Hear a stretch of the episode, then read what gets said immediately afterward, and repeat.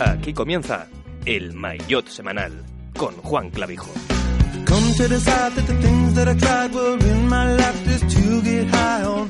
When I sit alone, come get a little known, but I need more than myself this time. Step from the road to the sea to the sky, and I do believe that we rely on. When I lay it on, come get to play it on, all my life to sacrifice. Hey,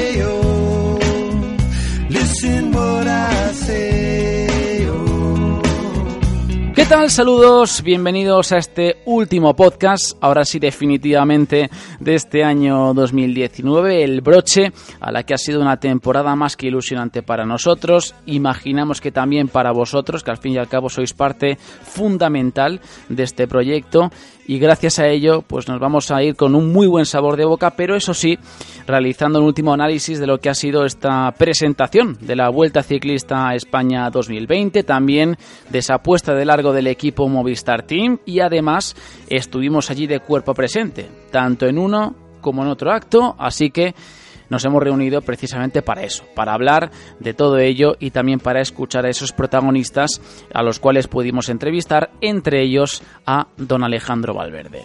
Dicho esto, vamos ya con la ronda habitual de presentaciones. En primer lugar, David García, ¿qué tal? Muy buenas, ¿cómo estamos? Muy buenas, pues aquí ya acercándose la Navidad, pues se viene la Qué Vuelta a. España. A mí, a mí, ya lo digo siempre, me da un poco de bajón hablar de, de los recorridos cuando queda tanto tiempo, pero claro, nos vienen equipos ya sacando sus ochos para las grandes vueltas del año que viene y ya la cosa empieza a tomar un poco más de sentido, ¿no? Porque puedes po- poner un poco a, los Ya hay protagonistas debates, ya hay debates internos, en, que no, en carrera. ya hay debates internos en los grupos, que eso ya es siempre un, un síntoma de que la cosa poco a poco se va calentando. Por cierto, ¿te gusta el regalo de Guillén? Ahí a, La- a bote pronto. Eh, la Vuelta al Norte. la Vuelta...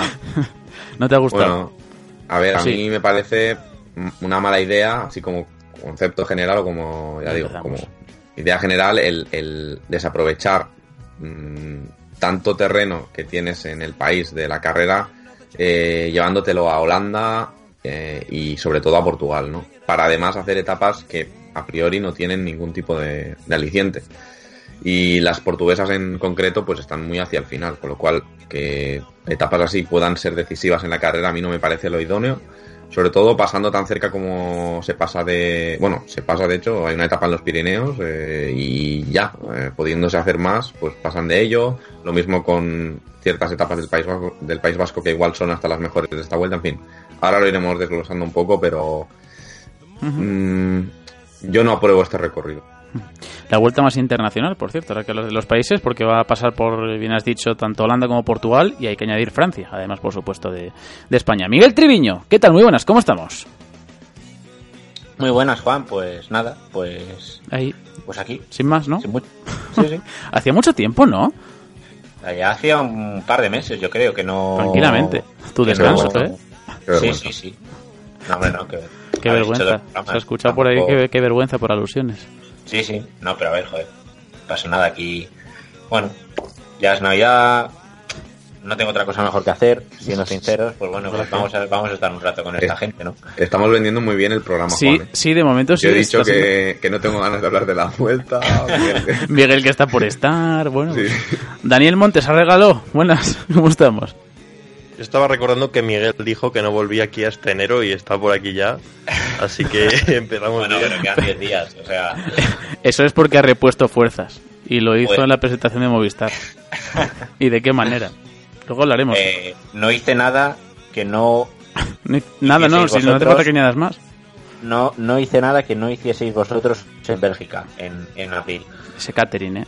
De Amberes. O sea que, exacto, o sea que vamos a ver si aquí asumimos cada uno nuestra nuestra responsabilidad. Hay billetes cogidos Que yo, para que ciertos vi, lugares. Que yo vi, a, que yo vi a, un- a- yo vi a David llevarse bollos en el bolsillo de la chaqueta. O sea que vamos a ver que yo eso Acusando, ayer ¿eh? Libremente. Yo ya, mira, ya llamo a la audiencia. Ojo, ojo, ¿Ya? que me la estoy jugando. ¿Ya llamo a la empezamos? audiencia, porque sé que ahora es cuando la gente todavía está escuchándonos, o no, igual ya se han quitado. Que nos escuchan Pero- las dos horas. Eh, eh, El Es- dilema, el dilema, yo, yo soy catalán, ¿vale? Y, y de pequeño ya siempre a ciertos dulces se les ha considerado, les he consi- los he considerado pastas, ¿vale? Entonces yo, ha, salido el, el tema, ¿no? Eh, Del catering. y bueno, pues se metieron mucho conmigo, se siguen metiendo conmigo por, por llamarle pastas a, a ciertos bollos, como le llama Miguel. Entonces yo quiero ver un poco lo que opina la gente, ¿no? El gran público. Y, A ver, y ya... para- yo le, le- le tras- o sea, transmito la pregunta. ¿Qué quieres Sí. hacer? Para usted, una un bollo No, o una pasta de una pastelería, o sea, una napolitana, un croissant, para usted es No, un un bollo croissant no, no, no. Un croissant para mí es un croissant. Lo has dicho bien. La napolitana, por ejemplo. La Vale, napoli- la napolitana que es que no, y por favor quiero respuestas en Exacto. iVox, por favor. ¿Una pasta o un este bollo? ¿Es una, Claro. una napolitana, es una pasta o un bollo? Para Sí, que la gente que lo escuche, que además son muchos los que dejan comentarios, tuvimos más de 40 en el último especial que hicimos con ese Sí. duelo entre Jumbo y Astana, que gustó mucho, y a raíz de eso, eh, luego también hay sus discrepancias, ¿no? Con los, con los jueces, con las decisiones, eso es otro tema, pero el formato gusta, a otros quizá menos, pero bueno, esas tampoco vamos a entrar en, en detalles, ¿no? Pero, ya digo, ha gustado el, el- el formato y oye, pues hay cositas que estamos preparando ya y que parece que van tomando forma. Por lo Hay tanto, una de ellas para el año que viene que ya la presentaremos en enero cuando volvamos a la rutina. Mm. Pero está tomando forma todavía. y está basado en el, en el en colgados del aro, que lo decimos 20 veces, pero parece que hay algunos que no se enteran. Pero bueno, para que la gente también lo, lo tenga en cuenta, que es un formato que en colgados del aro pues ya han empleado, pero nosotros vamos moldeándolo para que de algún modo haya pues cierta relación con el ciclismo y que tenga un poquito más de gracia, porque si no, ya te digo que es, no es lo mismo hacerlo con equipos de baloncesto que con nacionalidades o equipos de, de ciclismo. No obstante, como siempre, nos ponemos desde ya el mono de trabajo y arrancamos con esta edición especial aquí en el Mayor.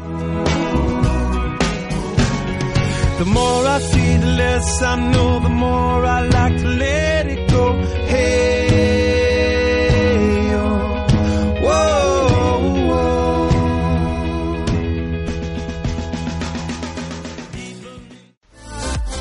Estás escuchando el Maillot Semanal.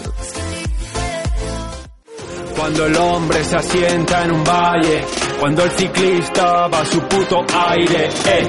Cuando Valerio Conti debutó siendo un don nadie, cuando Simoni en el Angliru iba del Lampre. Ahora voy a levantarme por las ganas, por la fiesta en bicicleta, como fallas y la vuelta hasta que arde. La va a recordar como Ale Chávez y la época de las metas volantes. Es la vuelta a España, pero pocos saben. Luchan cabezudos y gigantes, eh. Vais por detrás, hay que enterarse. No existe mayor coraje. Empezamos ahora sí de manera oficial, como decimos siempre, para hablar, para desmenuzar todo lo que pudimos ver en esa presentación de la Vuelta Ciclista a España, que se celebró cerquita de Madrid, concretamente en, en Coslada, en el Marriott Auditorium, en ese hotel maravilloso que además mm, albergó a más de 1.500 personas y donde estuvimos tanto César, que no puede estar por desgracia en este podcast, y un servidor. Ahí estuvimos disfrutando de todo lo que fue la gala, una Vuelta Ciclista a España que yendo ya rápidamente a lo que es el análisis y sobre todo a los números genéricos de esta próxima edición de la Vuelta, sí que es cierto que ha dejado algunos un poquito fríos, y otros que bueno que dicen que le, le quieren dar una oportunidad que vamos a ver lo que ocurre finalmente en carrera porque es un recorrido un tanto peculiar. Sí que es cierto que está bastante ligado a lo que hemos visto en los últimos, en los últimos años. Obviamente no es un calco del Tour de Francia, pero se acerca. ¿Y de qué manera? Porque Unipublic y ASO pues prácticamente tienen, eh, digamos que, que caminan por el mismo sendero. Pero, ya digo, es la vu- vuelta a España más internacional, pasa por Holanda, pasa por Francia, pasa por Portugal y por supuesto por España. En teoría, ya digo que van a ser ocho etapas llanas, si es que se le pueden denominar así, otras 11 etapas de media montaña y de, alta montaña, y luego dos cronos. Una crono individual de 23, eh, perdón, una crono por equipos de 23,3 kilómetros en ese día inaugural en Holanda, en Utrecht, y luego ya esa crono individual de 33 con final en Ézaro. Son 56 kilómetros contra el crono, en total 3.245 durante esas 21 etapas. Y yo os voy a pedir a los tres un pequeño titular. ¿Qué, es lo que os ha llamado la atención a bote pronto cuando veis, digamos, el, el- el díptico con todas las etapas, cuando veis eh, el póster con las 21 etapas? ¿Qué es lo primero que te llama la atención a ti, por ejemplo, David? A mí. Eh, que me llame la atención para bien. Para bien, no, no, yo te digo tu sensación. O sea, lo que puede ser para ti Eh, más o menos un, un titular que sacarías de esta de la presentación. Má- Más que de la presentación, de lo que de lo que dio de sí, claro.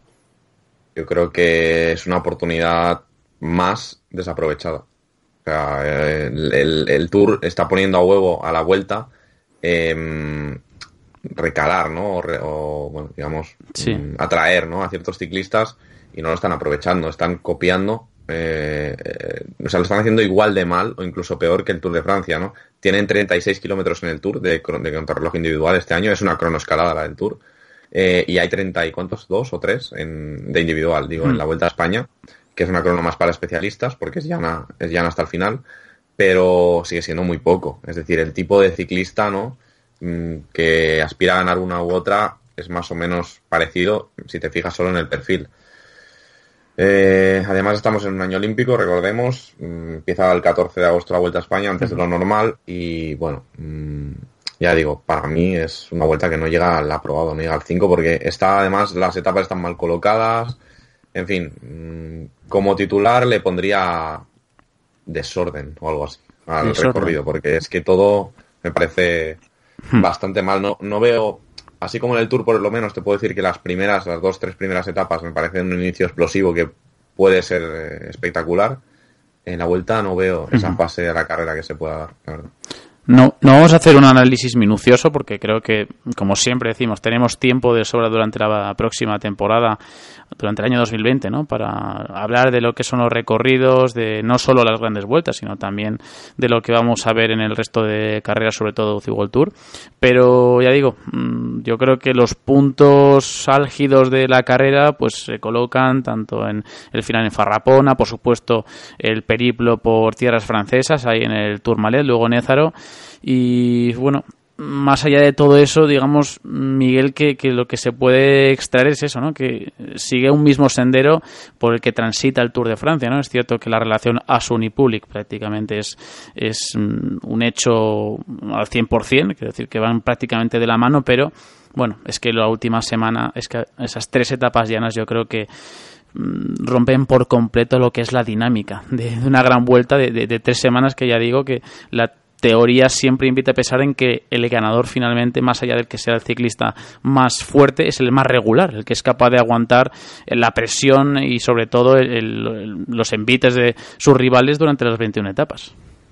Sí, bueno, eh, yo todos estos años he reclamado una cosa que va a ocurrir en la próxima Vuelta a España, que es que los sprinters van a tener más oportunidades de victorias y probablemente ya, por ejemplo, se anunciado la participación de Dylan Groenewegen, pues eh, probablemente tendremos eh, a varios de los mejores velocistas del mundo disputando la, la carrera más importante de nuestro país y eso para mí es una noticia positiva porque, porque la disciplina del sprint y las etapas llanas, que en los últimos años han brillado por su ausencia en la Vuelta a España, vuelven en esta edición de la Vuelta y eso es algo que me gusta. Y también me gusta porque eso significa que se reducen bastante los muritos, las rampas imposibles. Hay bastantes menos en esta Vuelta a España que de lo que venía a ser habitual y eso es algo que me gusta, pero coincido con David en que la distribución de las, etapas es, es mm, horrible, francamente. No ya solo las, etapas que se han incluido en Portugal, que, son incalificables, sino ya también por cómo se ha distribuido la montaña, porque, por ejemplo, incluirla, eh, situar la, la llegada al Angliru, que para mí no se debería subir con tanta frecuencia en la vuelta, creo que debería ser un puerto que, que se debería cuidar eh, un poquito más, porque la subida de 2017 está muy reciente, pues yo creo que el Angliru se tenía que haber subido el día antes, o sea, la Farrapona el día después del Angliru y no al contrario, porque así solo se va a provocar que, que la etapa de la Farrapona esté bloqueada y, y, bueno, también creo que hay que hacer alusión al kilometraje. Solo una etapa en Galicia supera los 200 kilómetros, el resto no llega, ni una.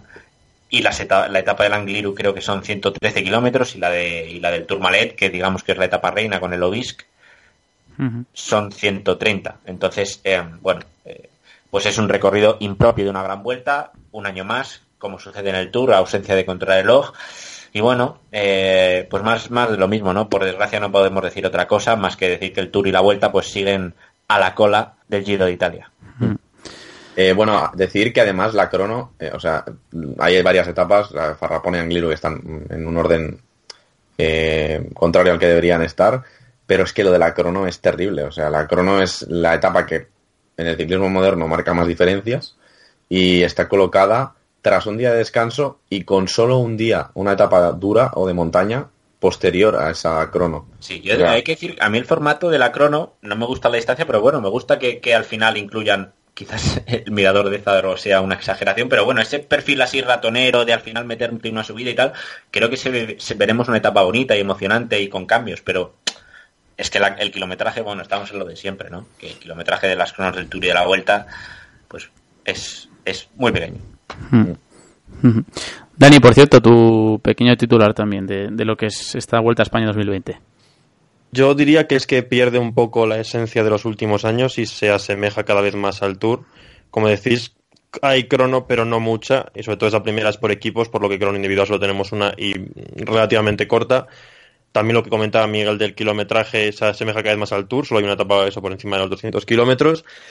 Eh, pierde eso, los muros y las etapas que son de montaña tampoco son excesivamente interesantes, aunque sí que tiene ese, aparición en- del Tourmalet y otros puertos en Francia, así que le da un toque vistoso. Pero lo que terminas viendo es que al final también lo que tira mucho la vuelta ya no solo es también el mostrar pues ciertos paisajes, ciertos monumentos y tal, sino que imagino que el aspecto económico también tira y es por lo que al final se sale de Holanda o entiendo que se va a Portugal, porque si no yo la presencia, ya no de que Portugal sean etapas llanas, sino que porque podrían haber metido montaña, porque Portugal, y lo vemos en la vuelta a Portugal, tiene mucha montaña. Sino el ir al propio país, la verdad es que no lo entiendo, porque si cuentas los dos días de Portugal, los tres de Holanda, el de Francia, al final casi una semana entera de la vuelta a España se pasa fuera de España. Ya lo hemos visto con el Giro yéndose a Israel, cada vez parece que eh, el mm, aspecto económico, pues sí, eh, Utrecht es una ciudad muy eh, que está muy implicada con el tema del ciclismo, con las bicicletas, bueno, ya no solo en nivel deportivo, sino de uso diario, pero al final se hacen tres etapas que tampoco, no sé, yo lo podría traer un poco a debate en los comentarios que diga la gente que le parece esto de que las carreras salgan de otros países porque ya se ha instaurado como casi obligatorio que tenga que salir el inicio de la mayoría de carreras en otros países a mí no me termina de convencer, pero ya que se hace, hace etapas interesantes, igual que las de Israel no fueron interesantes, yo aquí las tres etapas de Utrecht es que son totalmente llanas. Podrían haber intentado jugar Es que- con un poco una cota ardenera que imagino que por la zona no la habrá, Es que pero, no hay. No, Es que- hay, pero no, te es- alejas un poco, sí, te vas sí, de es que Utrecht, además no el, hagas alcal- solo- el alcalde de Utrecht lo decía en, en la propia presentación, es que es flat, flat, flat. Eso, es lo que decía, incluso poner En- una... Pues eliges otra ciudad No, entonces. y encima, para mí, y encima vas a Holanda para no invitar a Van der Poel. Sí, Ya.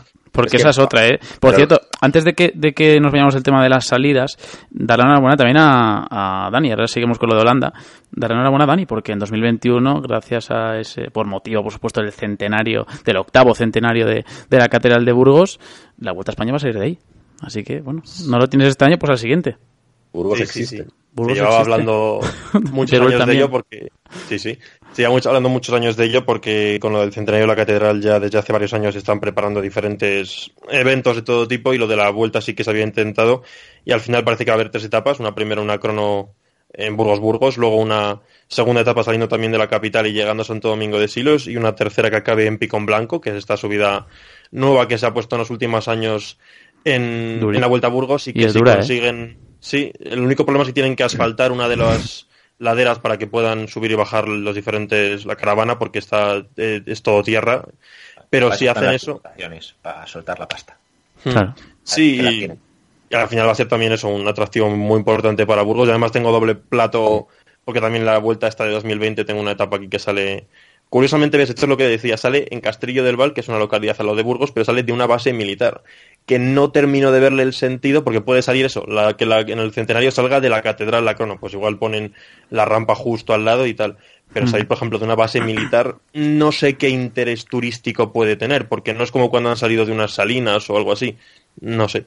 Pero vamos, sí, de cara a 2021 yo bastante contento de que parece que va a ser esa salida allí eh, oficial en Burgos y esperemos que sea bonito de ver. No me Me interesa. gusta mucho a la Sí. vuelta lo de mm, salir y llegar a sitios que tengan nombres largos. Ejército del Aire, eh, no sé si os suena, ¿no? Centro Sí, Astronómico Centro de astronómico, no sé dónde. centro astrofísico de Jabalá. Sí, sí. Mm, Bueno, Bueno. Eh, para mí el gran error de lo de Holanda, porque a nivel de recorrido no, no puedes hacer mucho más, pero sí que puedes hacer una crono individual, ¿no? Como hizo, como hizo el Giro en 2010. Claro. Eh, bueno, la hizo en Ámsterdam en este caso, que ganó Wiggins, y al día siguiente salieron de, de Utrecht. Y en el Tour 2015 creo que fue, que ganó Utrecht también claro. Sí. Sí, Para mí es mucho más atractiva eh, el- ya no solo, las diferencias da un poco igual, pero el dar a, a alguien el maillot de líder y que no quede ahí un poco a... Y en a- vez de hacerla por equipos, que es lo de siempre, y No, si es lo que digo yo, hacerla individual. Por lo menos allí no, no montarán una gincana y supongo que no habrá agua en el recorrido, no saldrán de una mina de sal, no irán por una playa. Bueno, yo supongo que eso los holandeses lo cuidarán un poquito más. No obstante, ya te digo, o sea, por ejemplo, en, en la segunda etapa tienen que poner casi por obligación una cota de tercera para repartir el maillot de, de lunares, ¿no? Porque es que no les queda otra. Sí. Es que no les queda otra. Entonces, un poco... eh, mm, lo puso Juan Fernández de la Cruz en Twitter, que lo menciona mucho, que era una oportunidad perfecta para acudir a la localidad del primer ganador de la Vuelta a España, Gustav Delors, que ganó dos Cierto. vueltas eh, consecutivas, y pasar por su localidad a modo de homenaje, y tampoco han, van a transcurrir por su ciudad. La verdad es que ya que Por vas cierto- a Holanda y pasas al lado, pues oye, tío, pues no sé. Y no, no invitas a Van der Poel, pues no sé, es que te aprovecho también pa- para hacer un pequeño reclamo a Juan Fran, ¿eh? que ojalá algún día vuelva otra vez al programa, ya lo hemos tenido alguna que otra vez, y es un nos, lo encontramos también en la presentación de la Vuelta Ciclista a España César y yo, y como siempre un- una persona encantadora y ojalá pues además sería perfecto ¿eh? poder tenerlo hoy porque yo creo que hay pocas personas en España que conozcan mucho más de, de la Vuelta, ¿eh? ya digo, porque es un auténtico, una auténtica enciclopedia y además recomiendo todas sus obras, la de Gustave Delors entre ellas, pero ya digo que es una persona que sobre la Vuelta a España sabe y, y muchísimo y en general de lo que son paisajes y recorridos, o sea que siempre es de agradecer compartir e intercambiar opiniones entre, entre nosotros.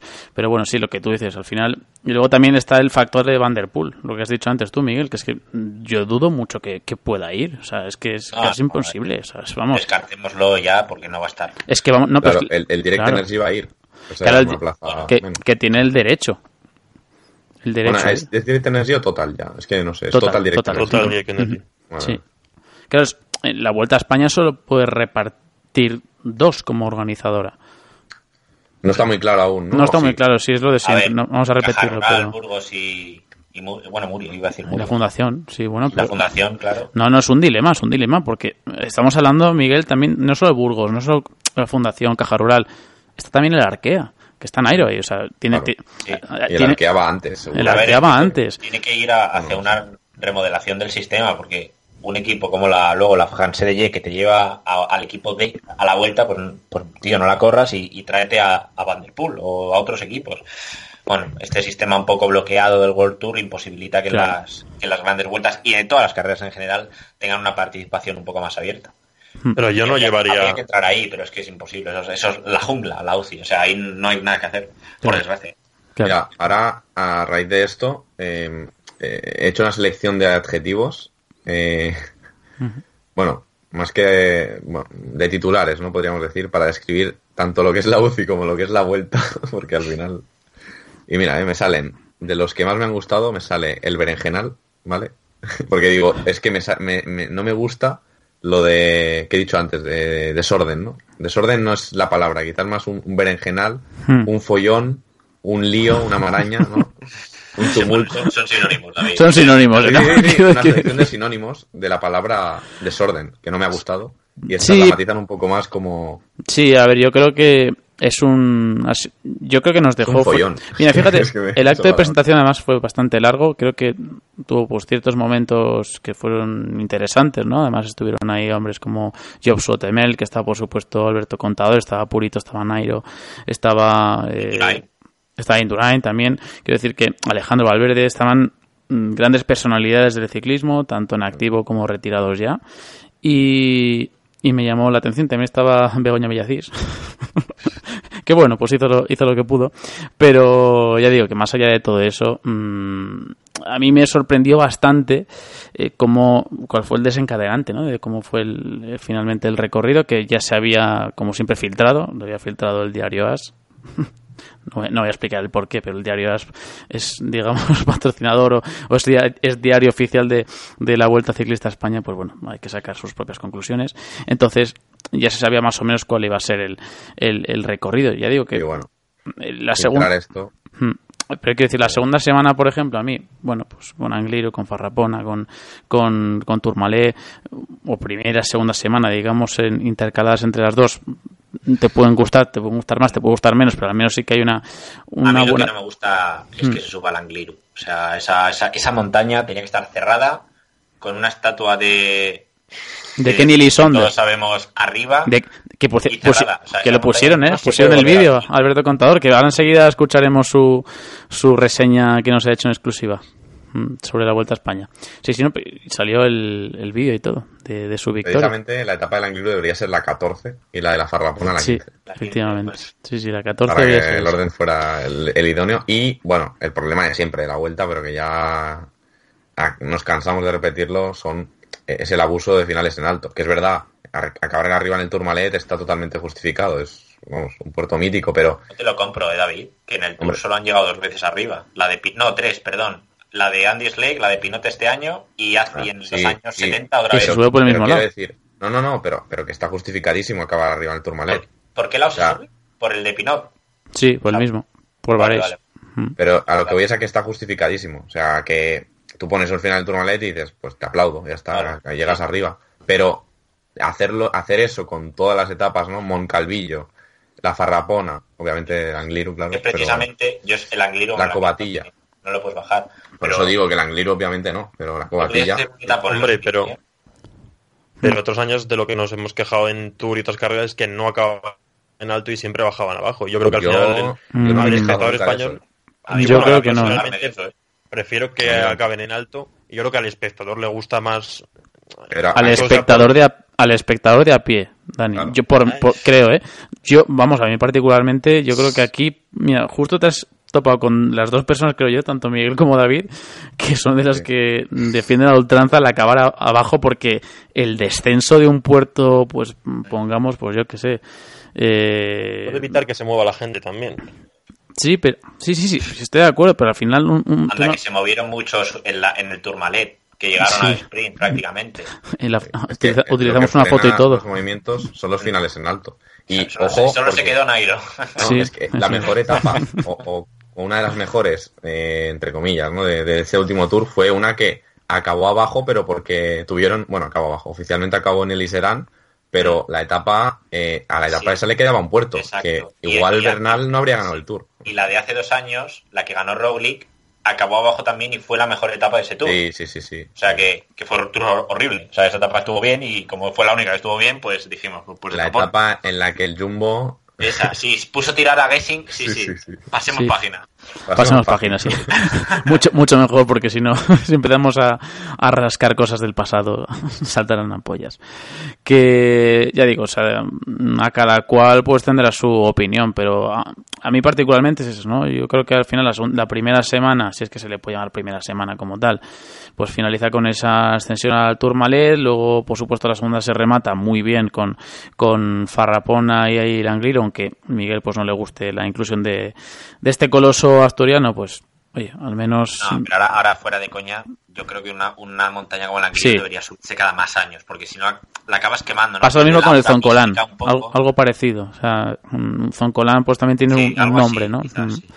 Bueno, ya ver, lo que pasa es que la última semana, claro, te encuentras con esa crono y es que desde la crono hasta llegar ya a la, a la decisiva, que es la cobatilla, es que tienes tres etapas donde o hay viento o no va a pasar absolutamente nada. No sé cuánto habrá sido la inversión de un país como Portugal, de Oporto y Viseu en concreto, pero es que mm, no lo acabo de, de comprender cómo puedes confeccionar tres etapas donde, ya digo, salvo que haya viento, y eso es un poco lo que se dijo en una presentación, ¿eh? que esto, al final están tanto Carlos de Andrés como Perico, eh, pues en la presentación, presentando la gala como tal, y, y es mm, curioso que ellos mismos dijeran, bueno, ojo con el viento y tal, claro, pero es que, es que Sí, no hay, no hay mayor no- aliciente, es lo que tú dices, ¿eh? Claro, claro.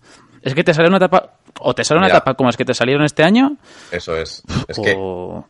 Yo no sé si en las mentes de los que diseñan eh, los recorridos está, pues, decir, mira, como en Guadalajara pasó lo que pasó, pues, si cuela, ¿no? O no sé si es que de verdad pensarán que esto puede ocurrir otra vez, porque lo de Guadalajara es algo que, es que la mayoría o, o todos los ciclistas Hombre. decían que era de sus días, o el día incluso algunos, más duro que habían eh, tenido encima de la bici. Y, y fue un caso totalmente excepcional.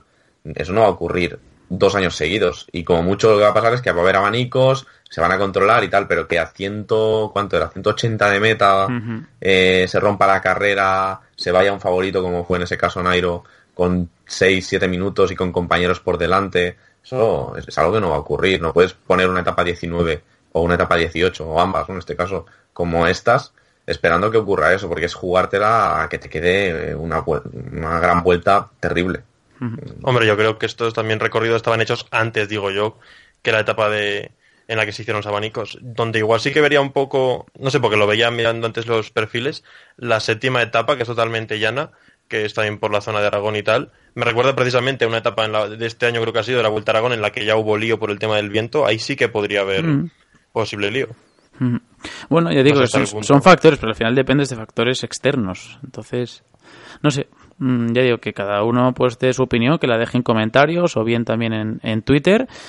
Y por supuesto lo, lo leeremos amablemente y, por cierto, de cara al año que viene, a ver si también tenemos alguna pequeñita sección para, para leer algún que otro comentario y demás, o lo vamos leyendo durante el programa, porque siempre es de agradecer que nos dejáis muchísimos y además nos gusta leeros, os contestamos de vez en cuando y, y creemos que además merecéis ¿no? esa, esa presencia en, en el podcast.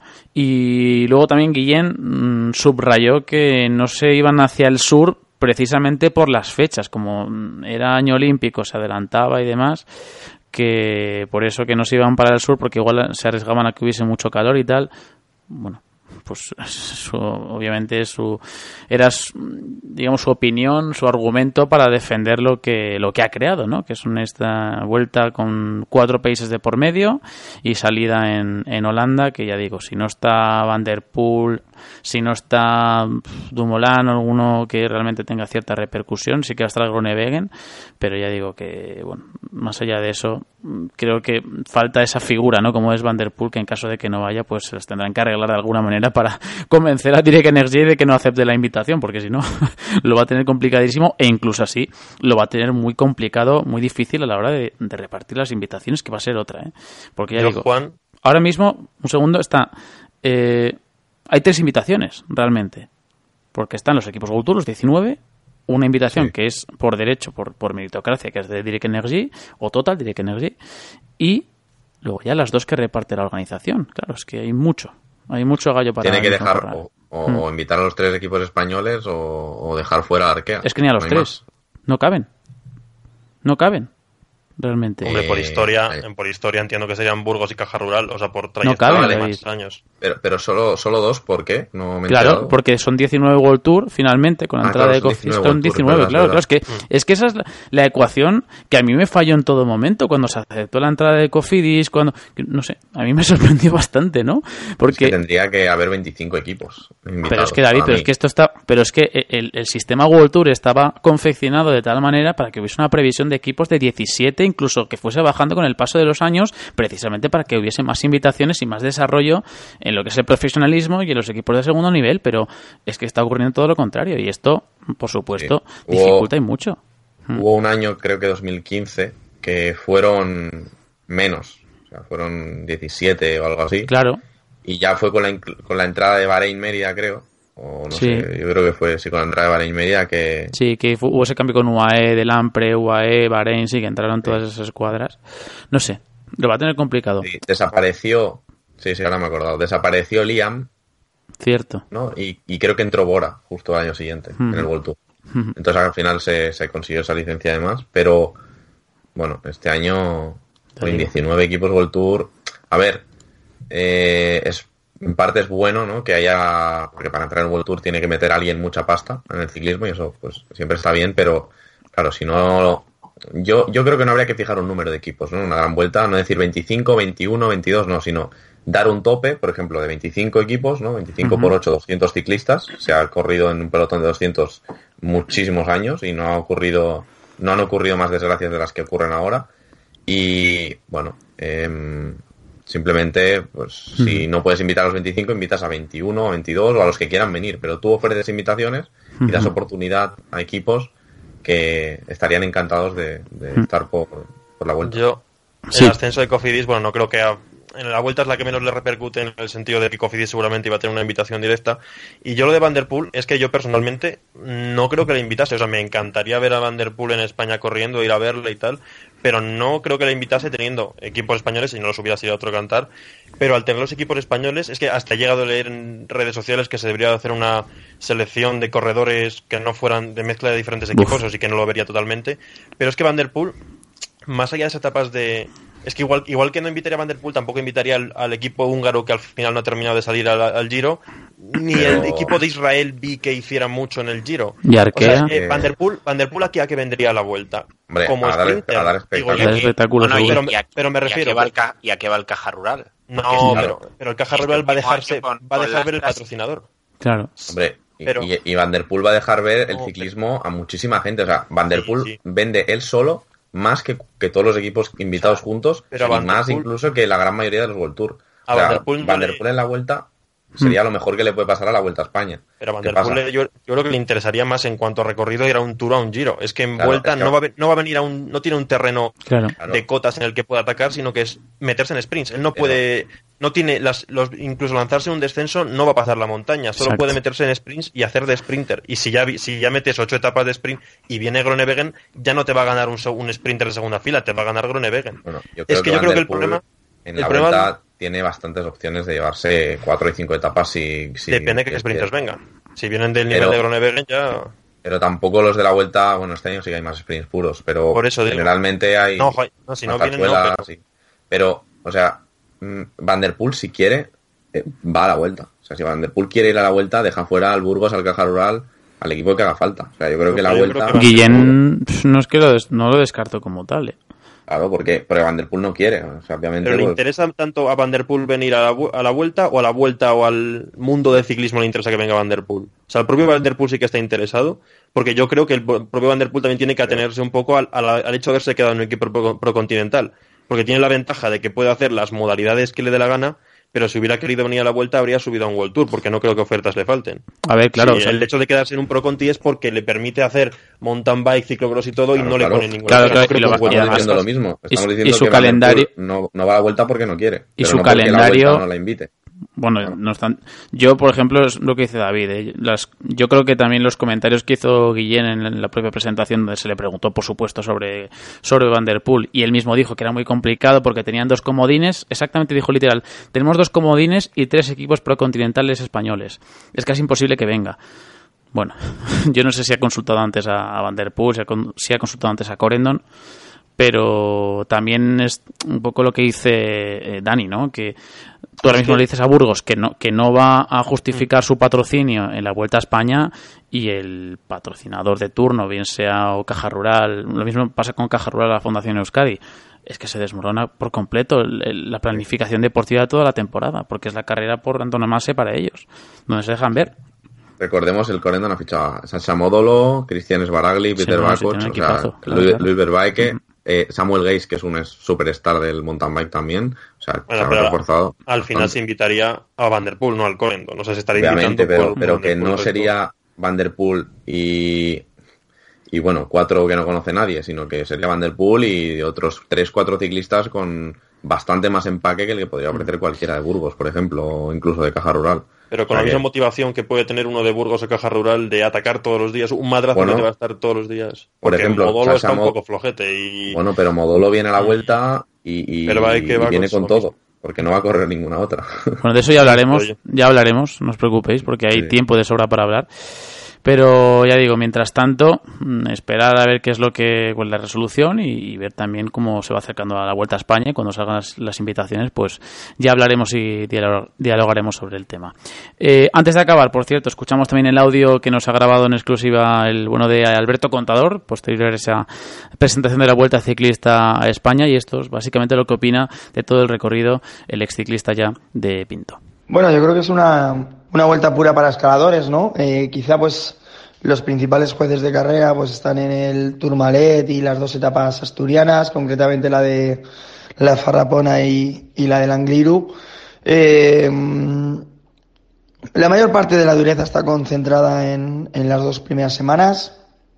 Luego, pues la última semana habrá que ver, las fuerzas estarán más justas. Eh, tenemos un final en la etapa 20 en la Cobatilla, una contrarreloj con, con final en, en subida, en Ézaro, Pero yo creo que mm, a finales de la segunda semana la cosa puede estar ya bastante encaminada de cara a la clasificación general. Lógicamente, luego habrá que ver cómo se comportan los corredores en carretera, pero sí que mm, creo que a rasgos generales ese será el desarrollo de la Vuelta a España.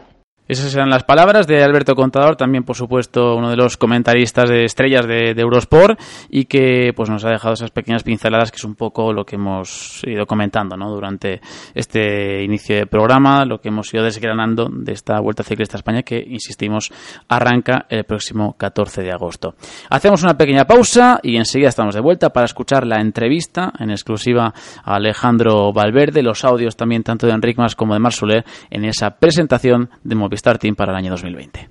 Estás escuchando el Maillot Semanal con Juan Clavijo.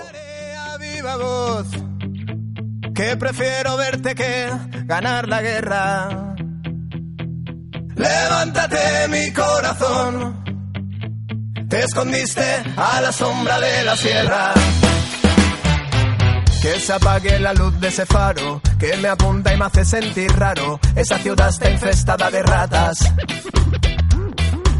que se aparten las gentes enormes con uniforme el antiguo soldado, veo piratas que visten corbata.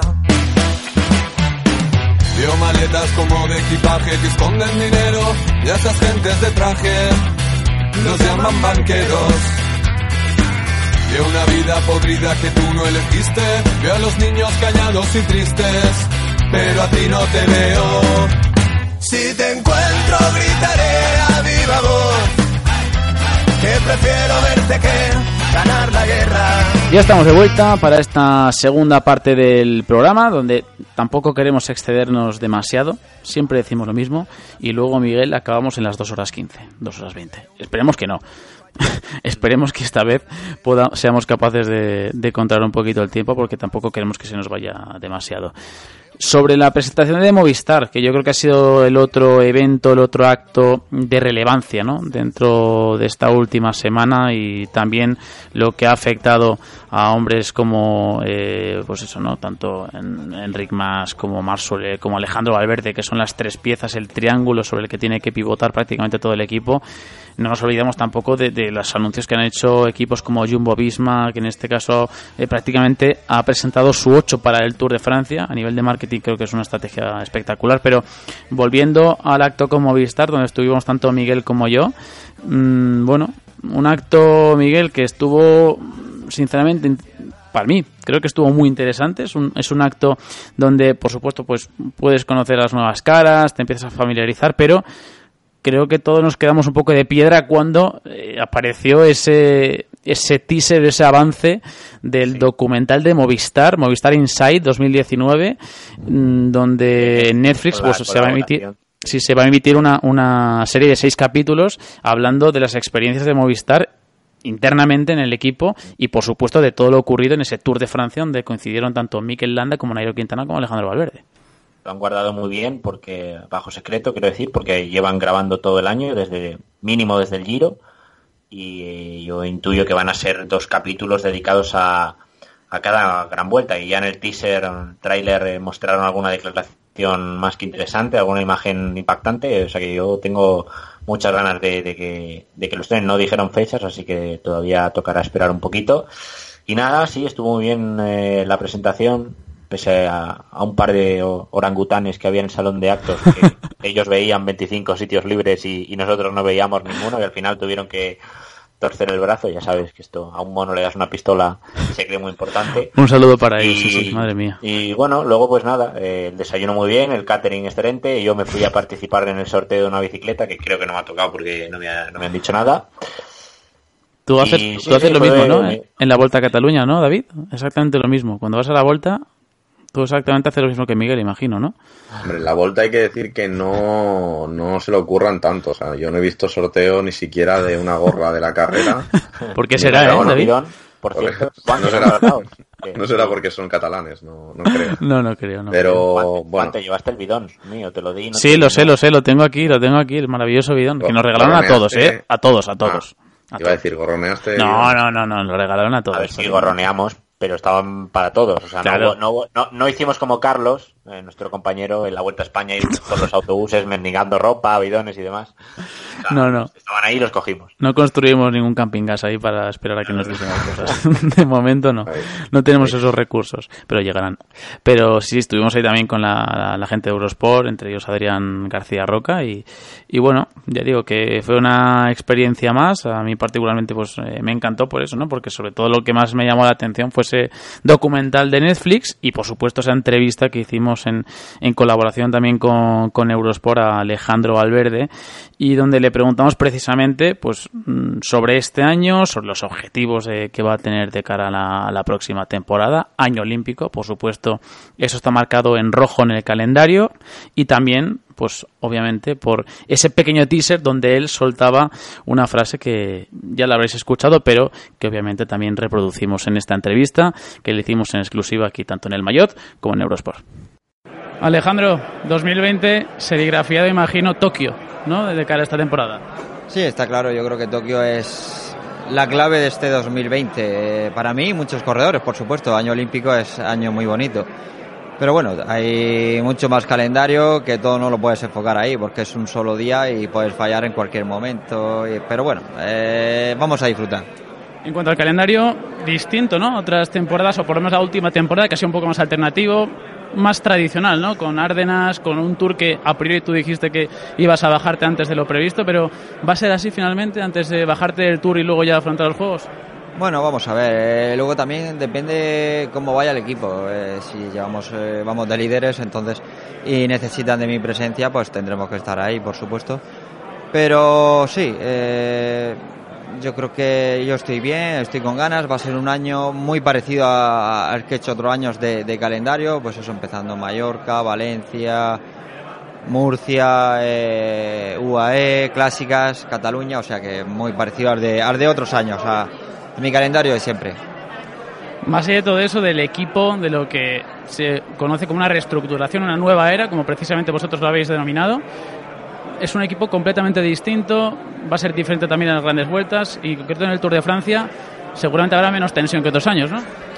Sí, bueno, en otros años a lo mejor sí es cierto que ha habido un poquito más de tensión, pero bueno, como estáis viendo, tanto Enric como, como Mar se llevan muy bien y, eso cuando se llevan bien fuera de la carretera, dentro de la carretera, pues se, se transforma en, en más energía y en que todo vaya mucho mejor.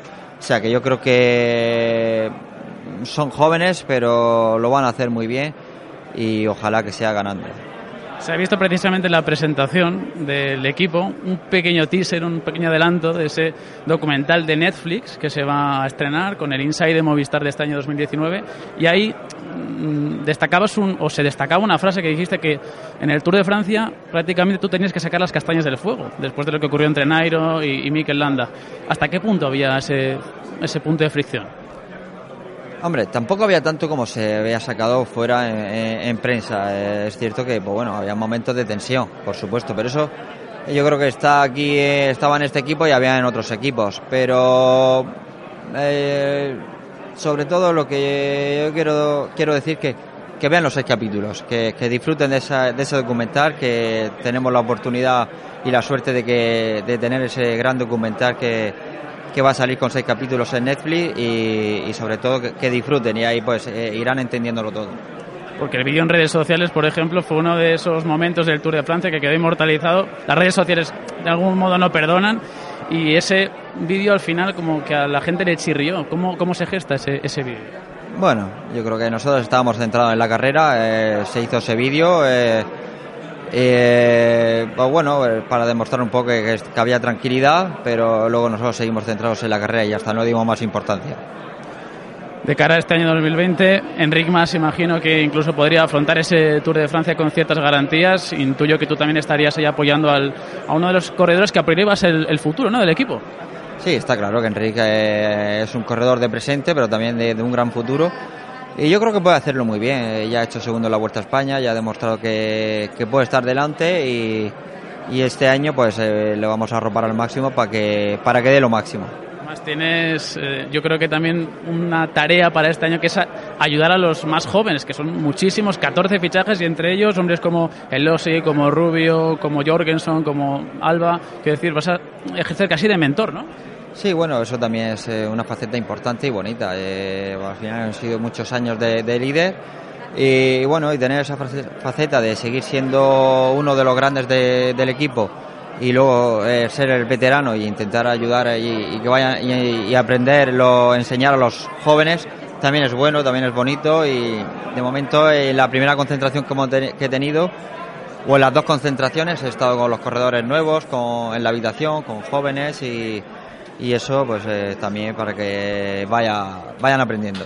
¿Cómo se afronta un reto como Tokio, como em, individualmente, más allá del calendario, pero mentalmente? ¿Cómo se prepara uno para una cita como Tokio, que sabes que son tus últimos Juegos Olímpicos? Porque es cierto que tú siempre dices, bueno, eh, este va a ser mi último año, pero al final siempre alargas uno más, o, o a la gente lo decimos como tal, pero se, se, alarga, se alarga, se alarga, y mientras tanto aquí te tenemos y ganando además. Eh, sí, bueno, sobre todo los juegos se afrontan con tranquilidad, con ilusión y e intentando y pensando que, que tienes que hacerlo bien y, y, que puedes hacerlo bien. Eso es lo primero.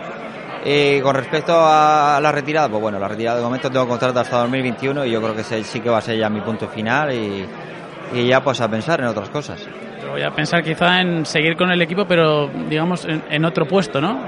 Totalmente, ya de forma más tranquila, de forma un poco de, de ayudar a los jóvenes, por supuesto, y disfrutar. Gracias, Alejandro. Gracias a vosotros. Pues ahí estaba la entrevista que le hicimos a Alejandro Valverde. Insisto, sacar cinco minutos de, de, un ciclista como él dentro de un acto como este, la verdad es que eh, no, es, no es sencillo, no es que no sea sencillo, sino que se tiene que, que, organizar por parte de tanto de prensa como del resto de medios. Había muchísimos en, en, la gala y la verdad es que lo agradecemos enormemente que hayamos podido tener esta, esta oportunidad. Pero ya digo, de todo lo que dijo Miguel, yo me quedo también con una frase, ¿no? Que es la que dijo, bueno, vosotros ved los seis capítulos, ¿no? Como él ya anticipando de que va a ser un, un, sí, sí. una no, serie que va a interesar y que lo que dijo él de exactamente que me, me, tocó otra vez a mí de nuevo sacar las castañas del fuego. A ver, yo imagino que estará eh, enmarcada, ¿no? En el contexto del Tour de Francia, sí. pero es que, uff, yo creo, no, yo creo que habla de la vuelta, ¿eh? ¿Tú crees? Yo creo que no sí, sé, ya no veremos cuándo, porque en el Tour tampoco, hombre, sí, Nairo defraudó, pero Landa más o menos se mantuvo mm. se mantuvo ahí y su pérdida de tiempo vino derivada de, de, la, de aquel toque con Barguil. No fue como Nairo que simplemente no tuvo fuerzas. Yo creo que van más los tiros por ahí creo que, que quizás estén hablando est, est, est, estuviese hablando de la Vuelta a España pero en todo caso es evidente que este año en Movistar ha habido ha habido conflicto interno es. y se notan los propios ciclistas ahora porque el propio Mar Soler eh, reconoció que, que, hay muy buen ambiente ahora que están como más relajados hay un ambiente más distendido con Enric más de hecho estuvieron bromeando. Buenísimo eh sí, sí, es pullas, buenísimo sí sí sí. se tiraron pullas duras eh, de cachondeo obviamente. Y bueno, eh, yo creo que la salida de Nairo Quintana ha sido un alivio para todos. Y puede llevar al propio Nairo también, que por cierto se vio una imagen suya emocionado despidiéndose del equipo en el tráiler. A mí, que... de verdad que hubo momentos, me puso los pelos de punta, ¿eh? Y, y es que a mí me, de verdad me, me, dejó sorprendido porque no me lo esperaba y, mm. y Yo, no, no, lo han guardado en secreto absoluto porque nadie lo sabía mm. y, y, y, todo el mundo se fue con la expectativa de, de, que, de, de ver lo que y las imágenes son exacto. maravillosas, ¿eh? Las imágenes son preciosas. Hay una imagen de... también que se ve cuando Soler Uf. le mandan parar en Andorra y se queja, sí. pues se ve una imagen de, de, Arrieta en el coche dándole golpes, eh, cagándose en todo. Porque estaba cagando en todo, no lo digo por decirlo mal. Sí sí, y, sí, sí, sí. Yo creo que además que es un contenido que, que no se ha hecho nunca en el ciclismo. Entonces, mm. ojalá esto sirva para, para enganchar a nuestro deporte a alguien que lo vea en Netflix y que no sea aficionado, pero yo creo, yo creo que, que va a estar curioso. Sí. Y que por encima de todo son personas. Eso yo creo que es lo que es la parte más humana y eso es lo que lo que un poco vamos a intentar creo que veremos, ¿no? En ese documental es más, ya incluso le pregunté a Alejandro, ¿no? Sobre sobre ese vídeo, ¿no? Él dijo que se sacaron las cosas un poco de contexto, que se extremó todo, pero bueno, yo creo David aquí vamos hay una evidencia absoluta y es que es muy complicado que haya más tensión el año que viene que este, o sea, es casi imposible sí. porque era algo palpable ya sí. cuando ya trasciende más allá de, de, de, la carrera de lo puramente deportivo yo creo que ya es, eh, es preocupante el tema porque tú puedes tener a muy buenos gallos pero si ellos no se llevan bien olvídate es que y además contador lo he dicho en infinidad de ocasiones mira Miguel eh, aquí le doy la razón al 100% a una vuelta a una gran vuelta tú tienes que llegar sí o sí con los roles preestablecidos, pero que queden muy claros. Ya no te digo si es ser líder o no ser líder, no. Oye, esto y esto, pero que quede claro desde el primer día. Vamos a esto. Sí, salvo que seas Ineos. Claro. Que puedas ganar con tres. puedas ganar con siete. Ojo Jumbo, ¿eh? Ya veremos.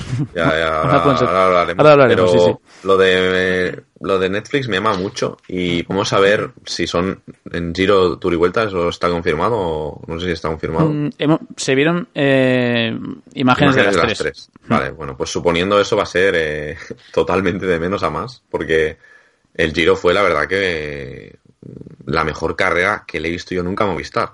O sea, a nivel táctico, a nivel de el nivel que tuvieron los, los gregarios, tanto Amador como, como Carretero, Pedrero, Alanda cuando le tocó incluso ayudar a Carapaz, se abrazaron en meta ahí cuando eh, Carapaz de Rosa intentó ayudar a Alanda a ganar la última etapa. Eh, o sea, fue espectacular. Y, y bueno, eh, luego en el Tour, pues todos quisieron, entiendo, pero ninguno pudo y en lo de la vuelta ya entre lo de Soler, lo de lo de Nairo, en fin. O sea que va a ser muy muy interesante. Sí. Y no sé si ya te quieres lanzar a lo del Jumbo porque... No, ahora sí, antes de lo del Jumbo, recuerdo también que en, la presentación están tanto Enric Mas como, como Mar Soler, que de algún modo pues hicieron esa broma que, que donde se metían sobre todo con, con vamos a decir la falta de pelo ¿no? De, de, Enric Mas. La calvicie. Con la calvicie. Alopecia. llámelo como quieran. No empecemos ya con los sinónimos.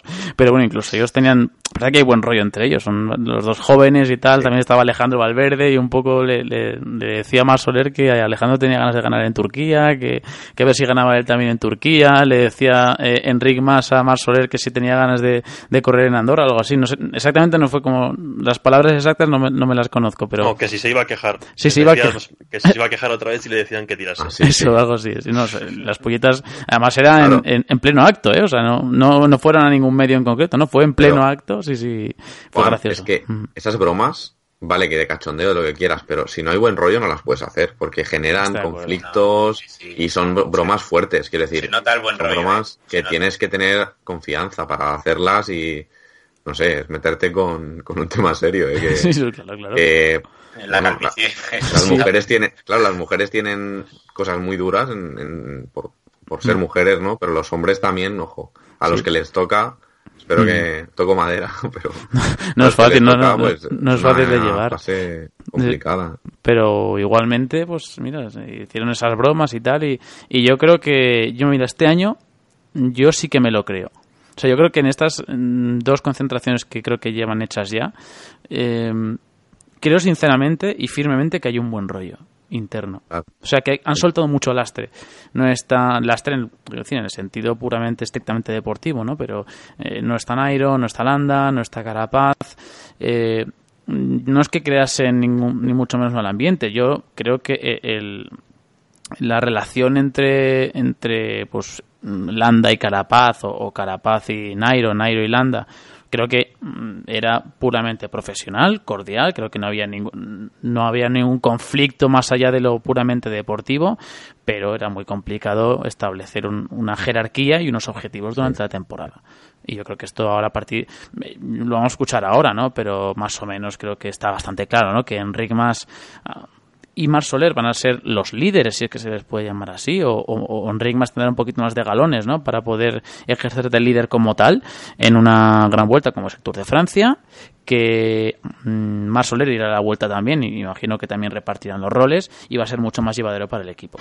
Ya digo, además. Yo, lo que... yo el reparto de grandes no lo veo, ¿eh? O sea, em, me parece un error llevar a, a Más, a Soler y a Valverde al Tour y mm. dejar el giro vacío.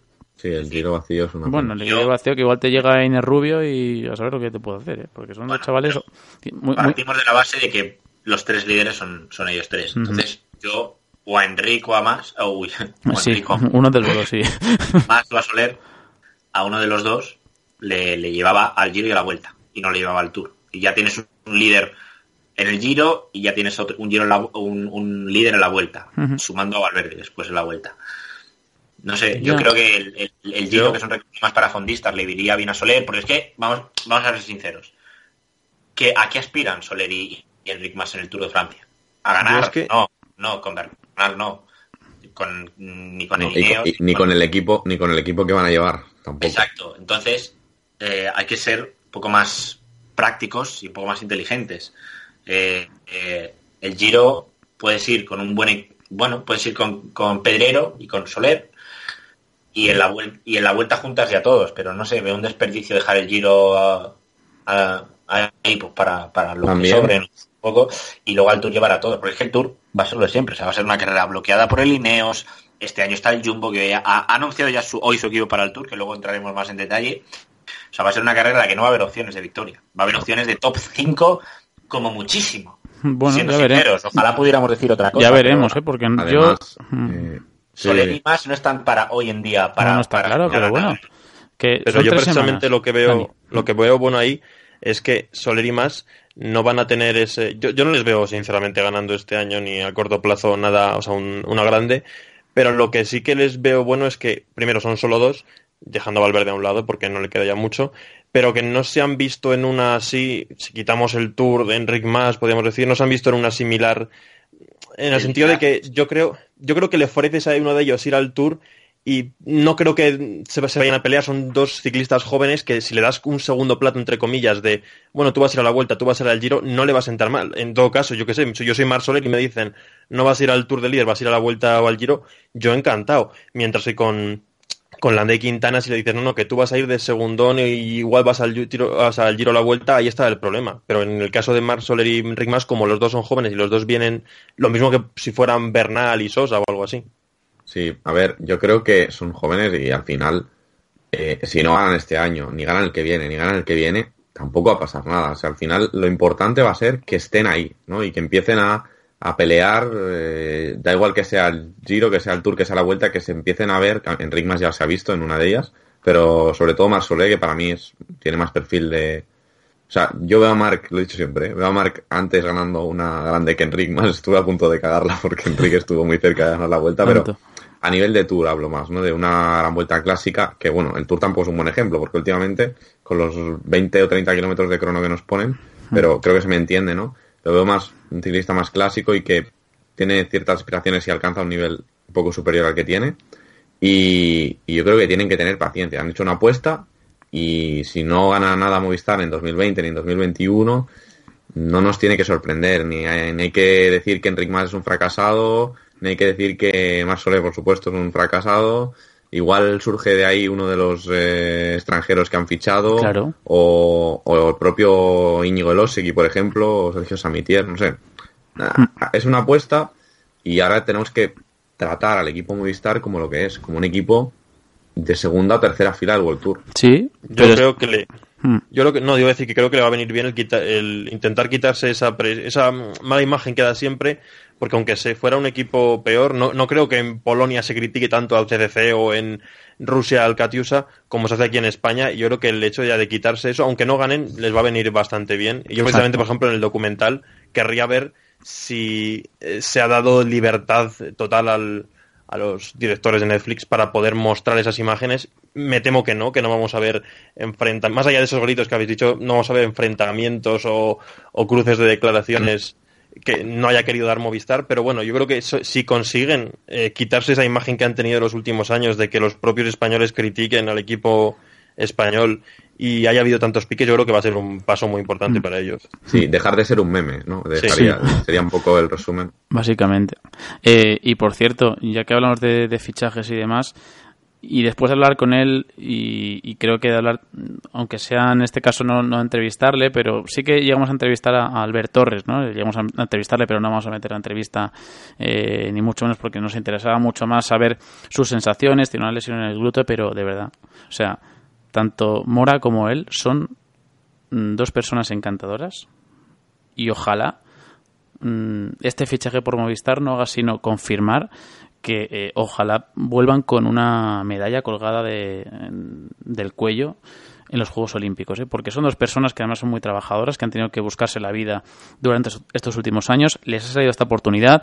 El propio Albert Torres mm, me dijo personalmente que bueno, su intención después de los Juegos Olímpicos es que ya la pista sea un complemento, que se ha demostrado que hay muchísimos ciclistas de muchísimo nivel en, en carretera eh, que, que rinden. Obviamente, como son Viviani, Gaviria, Wiggins, etcétera, etcétera, etcétera, de los que ha habido, y que él lo quiere convertir en un complemento, que en la pista pues prácticamente ha conseguido todo lo posible, Sebastián Mora creo que, también más o menos lo eh, puede llevar un camino bastante similar, le queda por supuesto esa, ese, ese ansiado metal olímpico que yo creo que si se lo ocurran ellos van a poder luchar por él, el propio Alberto Torres decía, oye, pues vamos a, estar, por supuesto, a merced del equipo. Si nos necesitan en la carretera hasta junio, por supuesto que vamos a, van a poder contar con nosotros. A partir de junio ya confeccionaremos nuestro calendario hasta los Juegos Olímpicos, pero además que ha, habido permisividad por parte del equipo. Y yo creo que son dos incorporaciones,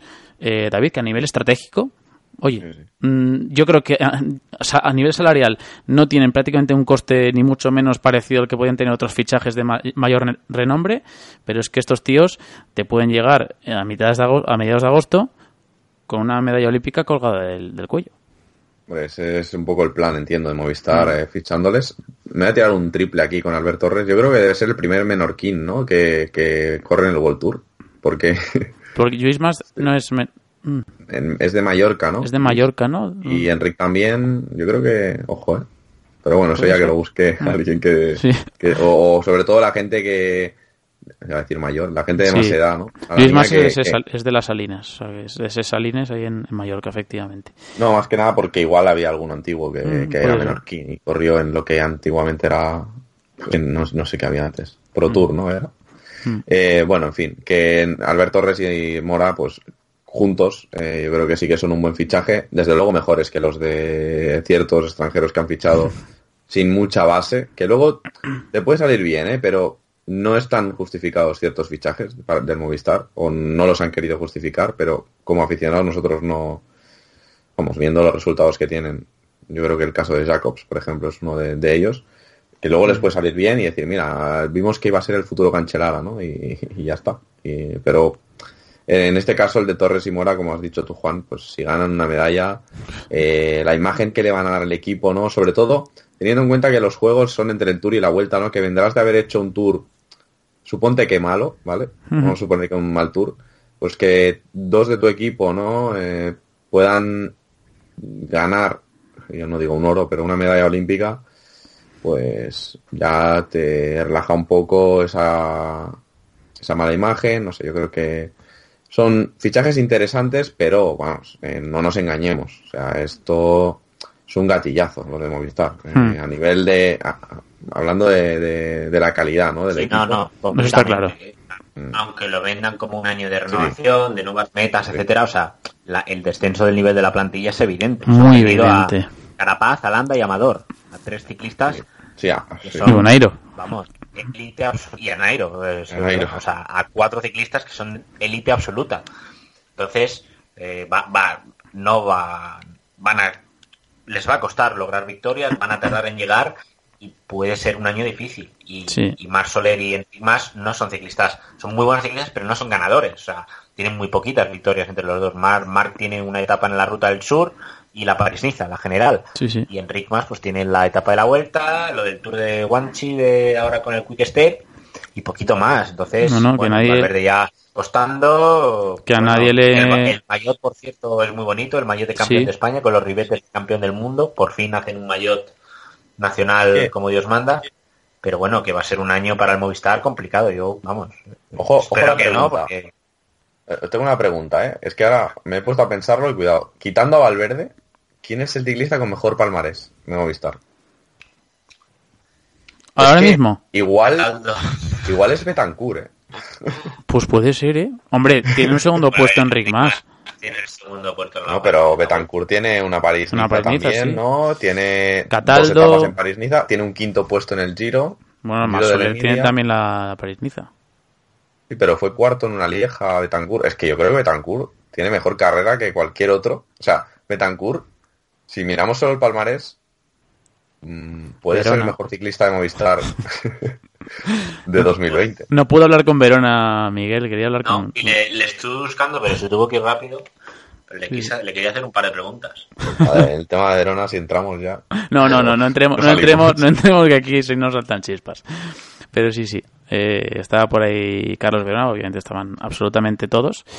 Y bueno, pues más o menos eso es lo que, lo que vivimos. Eh, vamos a escuchar, por cierto, los audios tanto de Enric Mas como de Mar Soler en este mix que hemos preparado. En este caso sí que es una entrevista hecha por, por Eurosport, también en colaboración, por supuesto, pero de mano de Adrián García Roca. Y hemos extraído estos audios de lo que van a ser para ellos, o, o lo que va a ser para ellos una temporada creo que muy ilusionante bastante distinta a la de otros años en el caso de, de Mar Soler. Lleva ya seis temporadas con el equipo y que, pues bueno, de algún modo va a tener que, adaptarse y asumir ese rol esos galones que quizá le han faltado en, en, otras campañas. Así que escuchamos este pequeño mix, primero Enric Mas y luego Mar Soler. Estoy emocionado, estoy, no sé, estoy disfrutando de, los pocos días que, que, llevo en el equipo, ¿no? Es, es una sensación que no, no puedo explicar, es, es, totalmente diferente de, de donde vengo y, y, es un cambio a mejor. La cultura de Movistar es la cultura que, donde me he criado yo y, y es diferente, no es que me den cosas que no tenía o que ni voy a echar de menos nada, es, es simplemente diferente. Solo sé que empiezo en Mallorca, que empiezo donde nací y, y, bueno, motivado. Como dices, no sé, pero sí que me encantaría estar en el Tour porque eso es, es la carrera, es la carrera más importante y, y me encantaría estar ahí. Yo siempre me, me, pongo mucha presión encima, pero es una presión interna y que me guardo para mí. Y ojalá, ojalá escribamos algún, alguna página de un libro. ¿En qué me destaco yo? Sí. Pues un chaval joven que le gusta la bici, que, que disfruta con su trabajo y que, y que espera hacer lo mejor posible. Eh, principalmente estar a gusto con el equipo y, y bueno, y disfrutar bueno, con muchas ganas a ver, a ver esa responsabilidad ¿no? que tengo este año, eh, cómo, cómo se, los resultados ¿no? que, que, obtengo, pero al final con muchas ganas de que vaya muy bien y, sobre todo la ilusión y la ambición de, de, poder hacerlo bien. Sí, empezaremos en Mallorca con carreras de una semana esta primera parte, eh, pensando en intentar disputar alguna con muchas ganas y luego la, tanto Tour como Vuelta, pues a ver cómo va uh, con los compañeros y seguro que, que, irá muy bien, si no es para uno para otro, pero estaremos ahí dando guerra. Sí, al final este será mi sexta temporada aquí en, en Movistar y con muchas ganas y al final sí que hay 14 jóvenes, bueno, 14 corredores que han fichado, la mayoría jóvenes que vienen con muchas ganas de aprender y, y tienen muchas ganas y eso se nota y yo creo que daremos de, que sorprender, sorprender. Al final el, el ciclismo o el deporte en general, ¿no? Desde joven se generan grandes expectativas y se intentan tener grandes resultados, pero hay gente que al final pues lo hace un poco más tarde o más mayor, ¿no? porque se busca eso, ¿no? Y al final, pues yo creo que es un poco mi caso y esperemos que cuando, ahora que se me toca esa oportunidad, saberla aprovechar y, y, y lo que la gente espera, pues intentar estar ahí. No, al final el tour es el tour, pero primero yo creo que tengo que acabarme de consolidar en las carreras de una semana y luego en las grandes vueltas pues estar ahí y, y a ver dónde, ya te digo, a ver dónde pone, intentar hacer una a la general y a ver qué tal. No, yo creo que va a cambiar. Al final, yo creo que entre los tres hay muy buen rollo, eh, tanto dentro como fuera de la bici, y eso yo creo que marcará un poco la diferencia y, y en ningún caso habrá ningún problema. Ahí estaban las palabras de los que ya digo, junto a Alejandro Valverde van a ser los tres líderes de Movistar, pero ya creo que esa tricefalia o esta tricefalia poco tiene que ver con, la de con las otras temporadas. Y bueno, más allá de todo eso, mmm, ya que han hablado de calendario, ya que han hablado de, del reparto de, de, roles, ya hemos visto, hemos escuchado que se ha dejado querer ya Enric Mas diciendo que, que le gustaría estar en el Tour de Francia porque es la carrera de las carreras, que es lo que siempre defiende Miguel, que el Tour es el Tour y ya está. y que vale por, por eh, no voy a decir ninguna otra carrera, porque si no empezamos aquí con los debates, pero que es el, la carrera de las carreras y bueno, y un poco más Soler definiendo que va a estar en el Tour y la Vuelta. ¿No? Es lo que podemos extraer y que es muy diferente lo que está viviendo Enric Mas en Movistar de lo que estaba viviendo en Quick Step, que yo creo que ni mucho menos era, era negativo, todo lo contrario, sino que bueno, pues creo que es un contexto muy distinto y, y sobre todo es una tradición bastante mmm, diferente a la que seguramente está viviendo en, en Movistar. Pero sobre el calendario... ¿hmm? Eh, no, un apunte antes de sí. que hablamos todavía de los nuevos fichajes. El, el danés este Norsgaard, Norsgaard, que ha fichado se rompió la tibia, ¿no? Esta sí, semana pasada. Son seis, seis meses de baja. Y, y mide dos metros. 2,04. 2.04. Es el ciclista más alto de la historia del equipo, dijeron Sí. en la presentación. 204, lo dijo lo dijeron allí que era 204 su, su estatura, es una auténtica bestialidad, ¿eh? Madre mía. Pues nada, eh, mira, por lo menos para Sí, las ¿no? fotos, ¿no? Con el típico ciclista de 1.50 en las carreras que se hace viral y tal en Twitter, pues va a servir. No, no, es eh, un, un fichaje de altura. No, es, que- es que muy Es lo mismo, es lo mismo que mide Conor Dion. ¿eh? ¿Cómo? Con Ordión, es, sí, lo ¿no? mismo, es lo mismo que mide Conor Dion. Y si Conor Dion ya destacaba, pues va a ser igualito. Sí, sí, sí. Pues va a ser un buen rodador, seguramente. A ver, a ver también lo que hacen en... en- Y 82 kilos, es muy poco peso.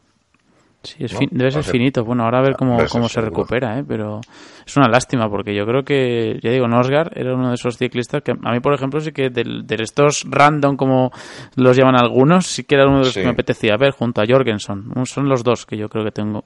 Tengo más esperanzas Bueno. puestas en ellos. Y luego me sorprendió también la, la modestia y la honestidad con la que que mm, desprendían tanto Juan Diego Alba como Inés Rubio, de verdad, ¿eh? O sea, dos pasan muy desapercibidos para ser dos colombianos que de algún modo pues tienen que suplir esa baja de Nairo Quintana. Obviamente es un, un estilo completamente distinto a, a lo que es el corredor de Boyacá, pero mm, bastante comedidos, siempre bastante apartados de, de las cámaras, sin querer hacer demasiado ruido. Y bueno, son dos ciclistas que tienen, ahí a la chita callando, tienen un futuro enorme, al igual que tiene un Íñigo Losey, que es otro de esas de esos valores que ojalá vayan creciendo de Movistar. No sé. mm, así como han bajado el nivel, también generan mucha expectación todo lo que es el, el equipo. A ver, de lo que son capaces. Eh, no obstante, sobre el calendario, para que vayamos ya terminando este programa, Mm, bueno, Jumbo ha llegado diciembre y ha dicho, pues bueno, yo quiero hacer un regalo a mis seguidores, voy a hacer un regalo a todos y voy a anunciar no solo la planificación de los líderes, sino pues ya el 8 para el Tour en diciembre. Y ya está. A nivel estratégico, Dani es... Algo que no se había visto nunca, ¿eh? No, no. eh, a nivel estratégico, Dani, ya digo, es una maravilla.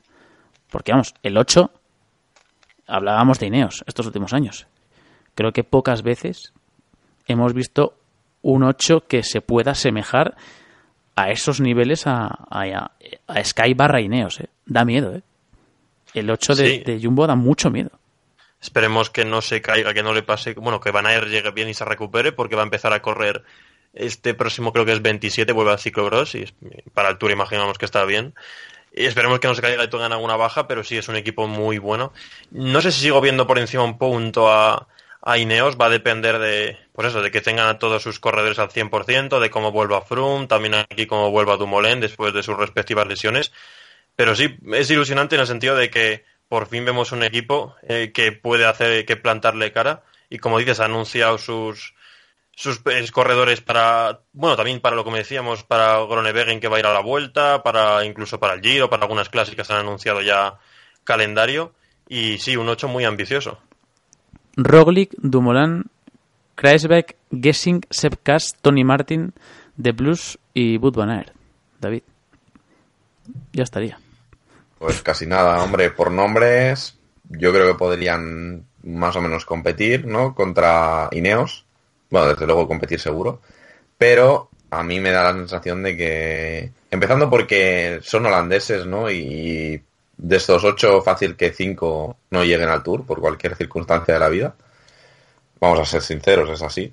Les, pasa siempre, cualquier cosa. Eh, y bueno, mm, yo creo que todos aquellos rumores ¿no? que hubo hace un tiempo, bueno, no eran rumores, yo creo que incluso fueron declaraciones ¿no? de, de Roglic diciendo que, Hmm. Que Dumoulin iba, iba a ir al Giro, ¿no? O algo así se entendió, y, y Roglic al Tour, o sea, como que Roglic tenía preferencia para elegir, pues al final parece que no, que van al Giro con un equipo B y se lo guardan todo para el Tour. Para mí es un error, porque creo que no puedes ir teniendo tres. Es, es un poco lo de Movistar, ¿no? La tricefalia de Movistar, pues un poco lo mismo. Chris en este equipo no pinta demasiado, la verdad. Claro, Chris Vick tendría que haber ido al Giro. que yo le mandaba al Giro, que casi gana y hace unos Y le va mucho y- mejor la carrera, o sea, Chris es- exacto. Y entre Roglic y Dumoulin, pf, a ver, yo no veo a este equipo al nivel de Lineos, sinceramente, ni en calidad se aproxima, pero no, no les alcanza, ni en compenetración. O sea, yo creo que el Ineos va a seguir siendo el equipo prominente. Estamos en diciembre, pueden van a cambiar a, a las alineaciones, porque es que es inevitable que suceda.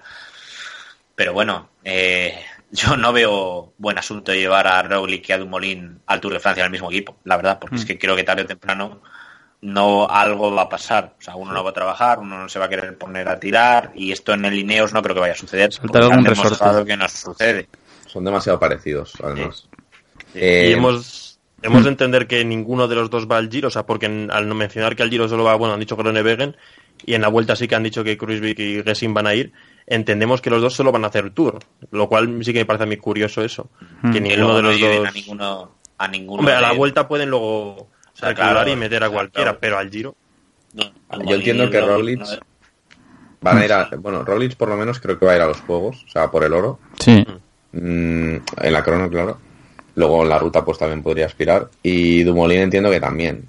Entonces, claro, los juegos que serán el veintitantos de julio, ¿no? Me 23 parece. empiezan, o 24, si no me equivoco. 24 de no sé cuándo empiezan. será la prueba Sí, son el primer día siempre. El primer el día, primer pues, día, ¿no? sí, Pues- cierto, pues- sí, es verdad. Pues son es, el es primer día. justo una semana, justo una semana después de acabar el tour, ese fin de semana será. Así que, bueno, les vendrá perfecto, ¿no? Venir del tour, yo creo que es la preparación idónea.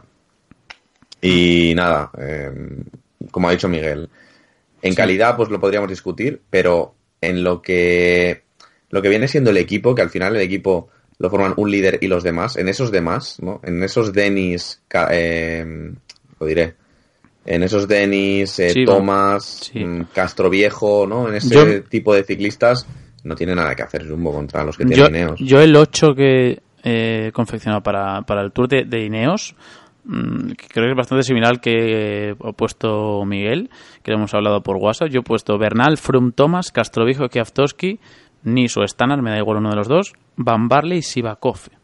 Y Miguel creo que ha puesto Frum, Bernal, Thomas, Denis, Kiavtoski, Castroviejo, Sivakov y Moscón. Pues que da igual.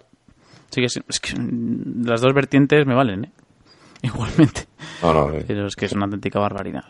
Pero bueno, ya digo que... Eh, Mm. bueno, una cosa, eh, Amador finalmente, ¿qué ¿Sí? pasa? ¿Cierto? Porque Amador, Amador Sí, está... está- ahí en el alero, o sea, no se sabe absolutamente nada, ¿verdad? sí, pero vamos, que si acaba en algún equipo acaba en Ineos, ¿no? Claro, claro, por eso. Así no va a acabar en ningún equipo.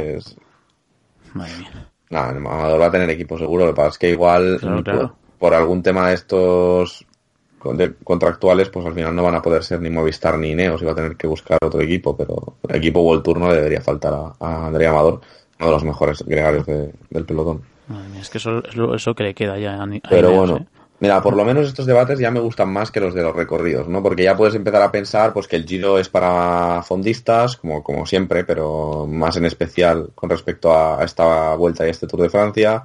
Ver que, pues bueno, eh, Dumoulin y Roglic de este Tour no van a poder sacar ventaja de la crono. Bueno, pues ya puedes sobre ese papel que te pone en blanco, pues empezar a dibujar un poco lo que, lo que Mm. puede pasar, que luego no va a pasar, porque ya sabemos aquí que cuando dijimos que va a ganar Bernal el Giro se cayó, cuando dijimos que va a ganar Froome el Tour se cayó y cuando dijimos cuál fue el último que Carapaz Carapaz. favoritísimo para la vuelta, pues También. al final Mm. Pues, mm, no, no, sí. Esto, esto es así. Pues lo del año pasado fue. y encima hicimos desaparecer al Tour de California. Sí, sí, es verdad también. Madre mía. Sí, sí, no, yo creo que si nos vetan tampoco pasaría absolutamente nada. Luego nos quejamos de que no nos den alguna acreditación, claro. Pero eh, importante que hayamos dicho que ni Enric ni, ni Marc van a ganar eh, nada. Por no hablar, eh, mira, por- próximamente. Es- es- aparte de eso, eh, David, ¿qué ha pasado en Italia? Recientemente, en un lugar concreto que es un emblema Ah, del sí. ciclismo. Bueno, pregúntaselo a Miguel. ¿Eh, Miguel? Sacas un viaje para ir a ver la Milán San Remo y a los dos o tres días salta la noticia el pollo clausurado por corrimientos de tierra. Entonces, pues bueno, Bueno. tú no sabes si co- coger los billetes de Iberia y tragártelos. Esos billetes de Iberia que cuestan el triple que los de David. Y yo creo que ese mismo día, el Tour de Flandes o Flandes Classic le dice a, a Gerasbergen Sí, que si no pagan, la carrera no pasa por el muro. no sé por el muro. O sea, ni Moore ni Pocho. Lo de no- Mursi. no íbamos a ir de todas maneras. Bueno, pero da igual. Es Da igual, da igual. No, no. Es que es increíble. Ya Pero la bueno. carrera se gafa. Un, un Tour de Flandes sin el Mur, ya, que nos hemos mal acostumbrado, ya. Bueno, pero que está confirmado que se va a pasar. Sí, este, este año sí, Ah, sí, este año vale. sí. Sí, sí, sí. Lo que, En no, lo- 2021 lo que no se ha vuelto a saber nada es, es del pollo. O sea, de eso estamos a la espera de acontecimientos. Y está- Pues yo- estamos... ya, ya no existe. No, no, está- ya- Pero yo, estamos o sea, comiéndonos las uñas.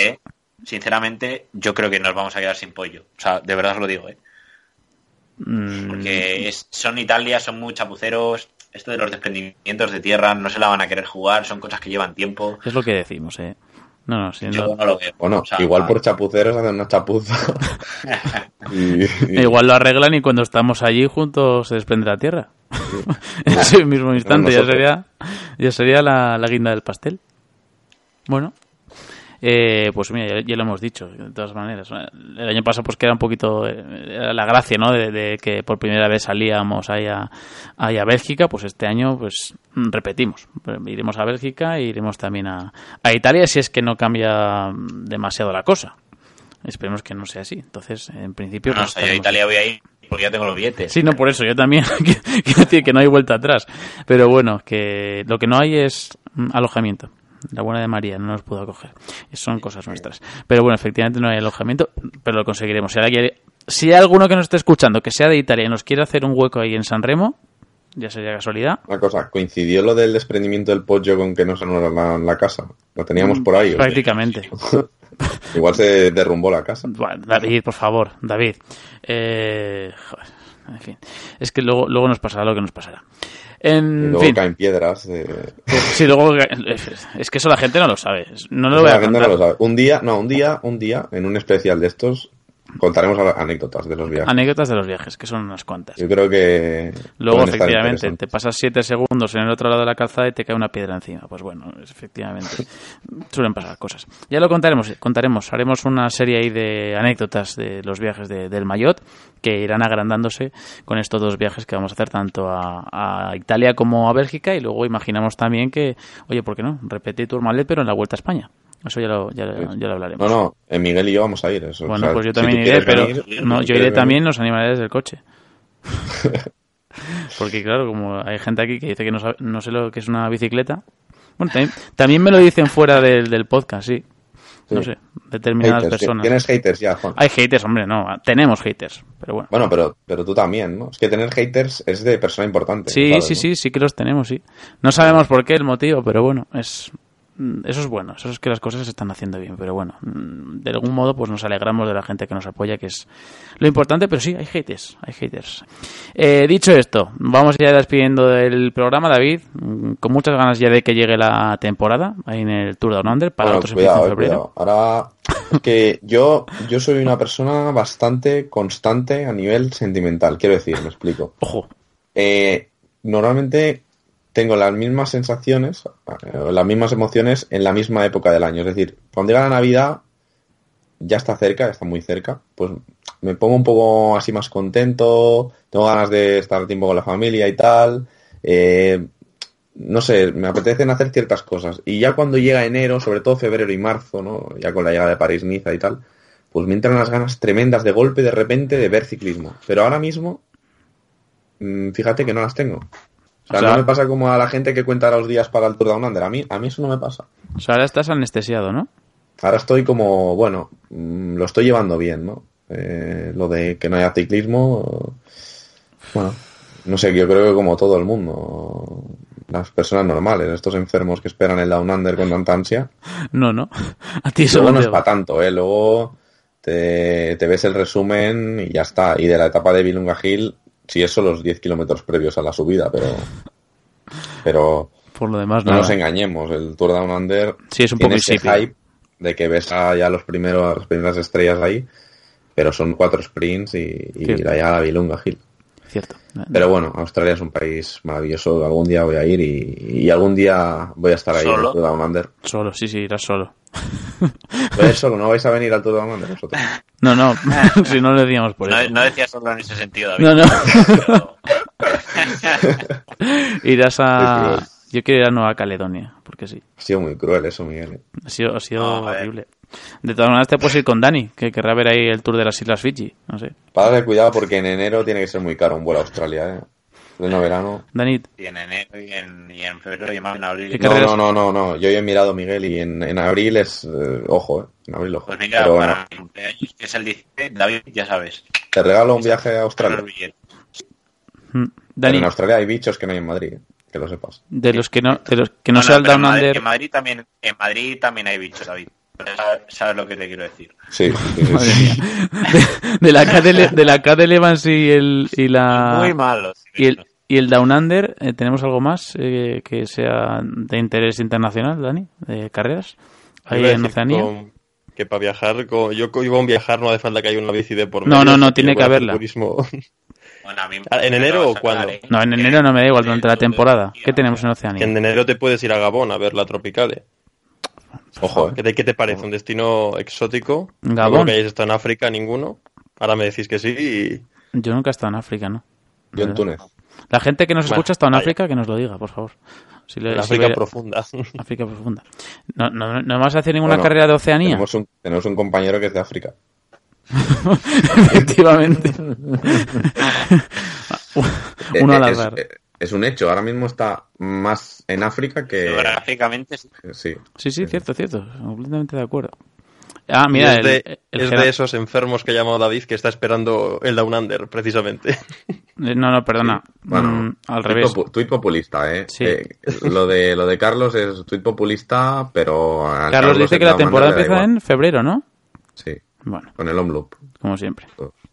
Sí, no Bueno, al final ser un gracioso Dani, es lo que tiene. eh, se te escapa la vuelta a Costa Rica, ¿eh? Yo ya con esto me voy a dormir. sí, yo creo que, yo creo que ya hora Pero, pero si no sabes No, no. ni quién ha ganado. Sí. Sí, sí, no, lo iba a Los- decir. Los, mi- minutos de la basura, o sea, está sobrando esto. No, no, pero escucha, que lo iba a decir porque ha ganado un ciclista, ha ganado un ciclista del equipo de Pro Cycling Sí. Stats. Eso es. Sí, ganó el otro día.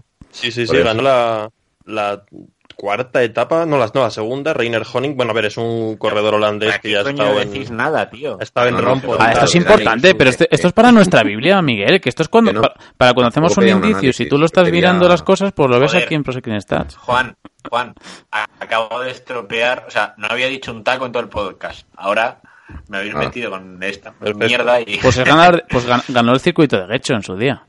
Reiner Honig. Si no pasó que es un ciclista que ha estado en Procontinental. También te puedo decir que en Malasia, todos los días. Miguel, Miguel, ¿sabes que en Malasia hay un ciclista que ha ganado las tres primeras etapas del Tour de Selangor y que saca siete minutos al segundo en la general? Hay mucho free Dani todavía en redes sociales y en Evox, tío. Hay muchísimo, Pero a la muchísimo gente free le Dani. interesa No lo sé. o sea, eh, estos minutos que la gente no. opine. La- no. A la gente sí, le gustan estas cosas, que nos la lo gente diga. que ha llegado, que ha llegado hasta este punto, eh, ¿esto le está pareciendo ameno o Ameno, ya está deseando que Juan diga eh, cómo despides, Juan? Yo despido, nunca- pues lo deseo a pedalear que la vida son dos Ah, días. pedalear que la vida son dos días, claro, claro. Sí. Sí, A la sí, gente le gusta mucho sí, el- por- Por todo lo que ha pedaleado Juan en su vida. Una, una vez se subía a una bicicleta y se cayó y ya no volvió a subirse. Y cuando subo a los taxis también me doy cabezazos, sí, la verdad es que sí. E hizo un podcast después. No, Iba a decir que a la gente le gusta mucho el ciclocross, que aunque no lo comentamos mucho, la gente ahora sí que está siguiendo y a veces nos lo comentan en los, en los comentarios, que por cierto, perdió Van Der Poel. No sé si le hemos llegado a agafar también o algo, pero perdió hace unos días. sí que tú dijiste que, iba, que estaba arrasando, efectivamente. Ah, el último- perdió, es Muy que bien. no ganó, ¿no? Bueno, sí, fue tercero. Rompió, ya, ya va como 35 O- hoy- victorias seguidas así. Hoy estás muy audaz con los sinónimos, ¿eh, David? Fíjate. Muy bien. Es lo mismo no ganar que perder, ¿eh? Fíjate. Fíjate, pues muchas gracias, David. ¿eh? Pues hasta aquí yo creo que tu, tu implicación en el programa. Sí, sí. Que- para- para Alejandro Valverde sí. Para contador no, pero bueno. Eso claro. Ya empezamos. Que eso, que para la gente que ha llegado hasta aquí, pues que nos diga si estos últimos minutos son enriquecedores para sus oídos y si lo disfrutan, como tiene que ser. Que además Dani pues se preparará, si no, pues su propia Biblia y cada programa que nos esté hablando de algo que seguramente no interesa al, al 85%, 90%. Me estoy quedando bastante corto de la población. Pero bueno, que para esos selectos pues tienen su espacio en el podcast. Yo lo veo bien. Dani, ¿lo quieres? Yo te... Tres minutos te los doy. Cinco. En, ese espacio, en ese espacio Miguel tiene que minutos. silenciarse y No, abstenerse. Mi- mi- Miguel, Miguel No, no, tiene no. un síncope. No, no, no, ahí mira. No, por Dios. No, no, mi- mi- Miguel ahí directamente tiene un derrame. En fin. Miguel, Es que- A Miguel le despides antes. También es verdad, también es verdad, ojo, que si Dani hablara y le dejáramos decir todo lo que dice sin interrumpirle un poco, o, bueno, a veces Miguel insultarle, ¿no? O dejarlas caer. No, no, Dani, Dani tiene no saque. sería, no tendría tantos seguidores. Dani, Exacto. no- no- Da- no tendría Dani tiene lo de- No, no, y Dani, y Dani- Dani tiene saque. O sea, Dani, habla y cuidado, ¿eh? O sea, es muy pesado. Es muy pesado, pero se le quiere. Juan me ha soportado en persona ya. Juego que ya sí te soporte. Yo, eh, yo haciendo la alineación del Burgos, bueno, aquí estamos ya hablando de, de intimidades, haciendo la alineación hijos. del Burgos durante una, una hora hablándome de, no sé, no sé de qué me estaba hablando, pero le decía, le Pero no mandaba te a callar. interesaba nada, ¿verdad? No, no, absolutamente nada, pero él seguía, o sea, él estaba feliz contándomelo, así Está que... bien, hay que tener... No, no, hay que tener una constancia, efectivamente. En fin, que por cierto, eh, antes de irnos, feliz año a todos, felices fiestas, que no vamos a volver antes de, de, de Reyes, ni mucho menos, todo lo contrario, haremos pues, el último descanso de, de los ya definitivos. Y luego ya pues ya veremos cuando volvemos. Imaginamos que eh, tengo aquí delante del calendario 13, ¿no? O 20. Bueno, el es. 13, no sé. En el, el lunes o el lunes 10.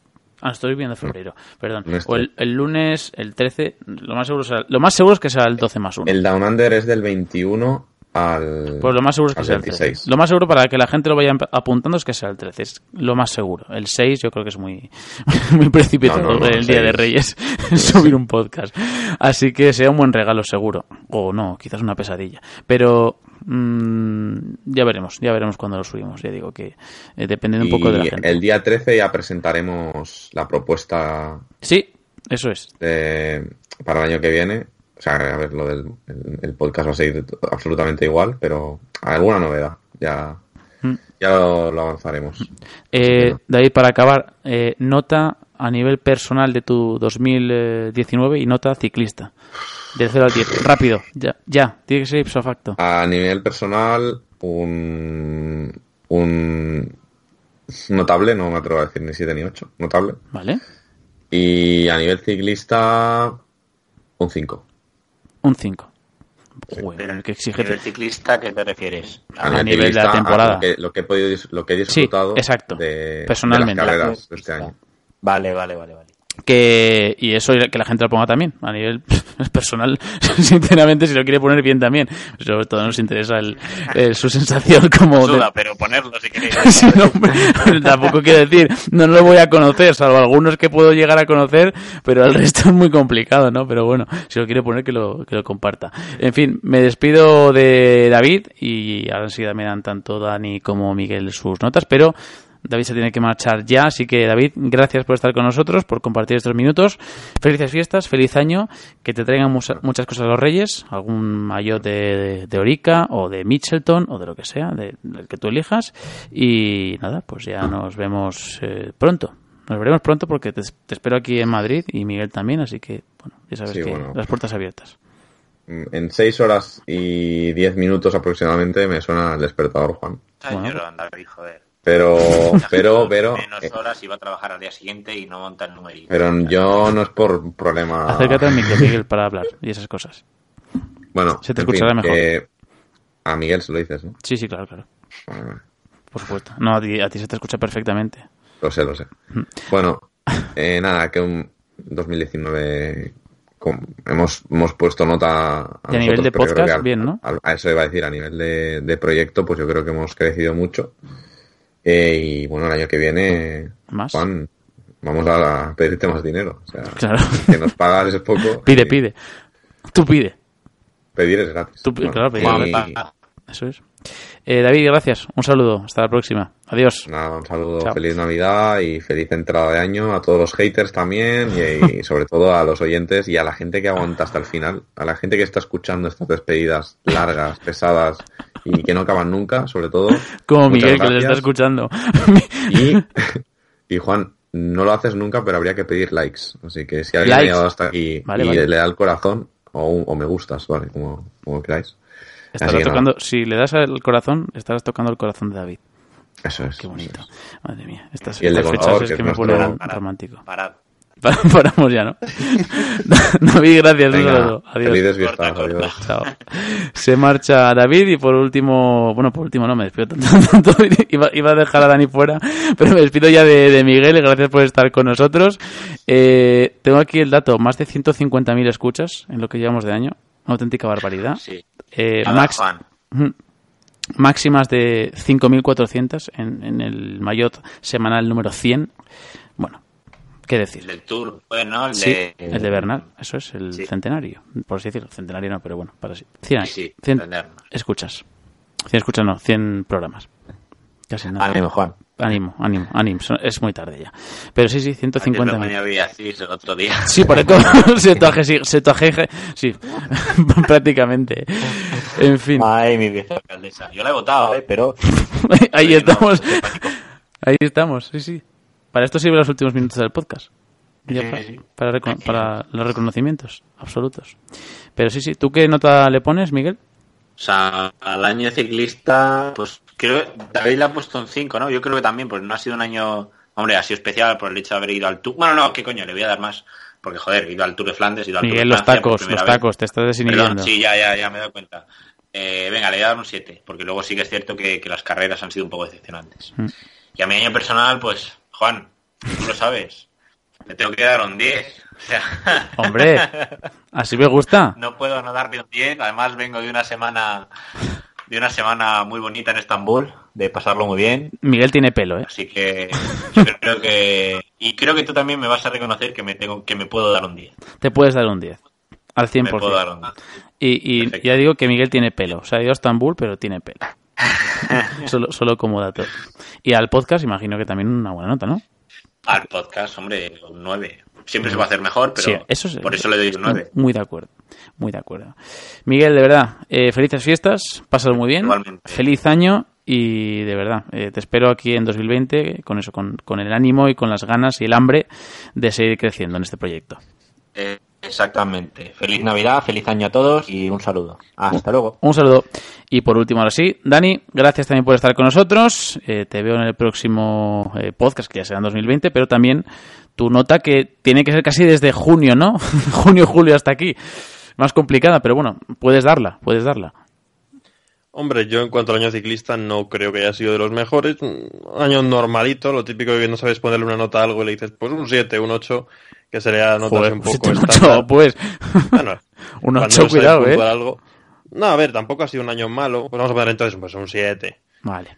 Eh, año decente, a ver, hemos tenido cosas ganadores inesperados y en diferentes carreras importantes. Y en cuanto al podcast, salvo estos últimos 10 minutos espesos, en no sé cómo decía Carlos, eh, el, el yogur ese que estaba rebañando ya, ya está rebañando el plástico, ya no queda ni yogur. Pero eso es bueno. Pero salvo... Eso, eso nos caracteriza, eso nos caracteriza. Sí, sí, estos, estas finales que parecen ya las previas que se hacen antes de empezar el programa. Nada, pero en serio, el programa creció mucho y agradecemos a todos los oyentes que se han ido sumando poco a poco porque si se ve la curva Hmm. de evolución del programa, especialmente por eso, durante el tour o por ahí, eh, creció muchísimo. Desde que entraste tú, Dani, o sea, auténtico éxito. Desde que Era empezaste eso, a hablar del tour de, del tour de Ruanda, pff, la cosa ha ido como la espuma. Nuevos oyentes. Normal. No, pero sí, nos vemos, nos veremos dentro de, bueno, hablamos 2020, va a ser dentro de unos pocos días. Hasta el año que viene, es la, la, la gracia de siempre, ¿no? Joder. Sí. Yo personalmente no ando tampoco como David, no ando necesitado de ciclismo. Yo estoy bastante tranquilo, ya terminé saturado el año. Ya. Así que veremos El cuando tour de llegue. Singarac te dejó bastante, bastante tocado. Que, Terminado ya cansado. y a nivel personal, No, año, año bueno, he entrado al Mayotte, ¿qué más se puede pedir? bueno, bueno, bueno. bueno como, como intenta ya, mira, eh, va dejando ya sus, sus, sus miguitas, ¿no? Para que le presente el primero. ya empieza la Ah, para competencia. adelantar a Miguel al menos. La, la jerarquía, ¿eh? La jerarquía. Madre mía. Ya, ya determinaré los roles, como los equipos antes del inicio de la temporada. Sí, sí. Vale, pues eh, entonces, ¿qué nota te das a ti? No, un buen año, un Buen año. 8. Un 8, vale. Sí. Vale, perfecto. Me parece bien. Dani, gracias. Como siempre también, mm, felices fiestas, felices eh, Navidad, feliz Nochebuena, mm, Año Nuevo, que te traigan muchísimas cosas a los Reyes, si te has portado bien, que es lo que dudo, como todos los integrantes de este podcast. Pero bueno, que lo pases bien con los tuyos y hasta el año que viene. Pues muchas gracias, igualmente a ti y a todos los oyentes, y nos vemos el año que viene.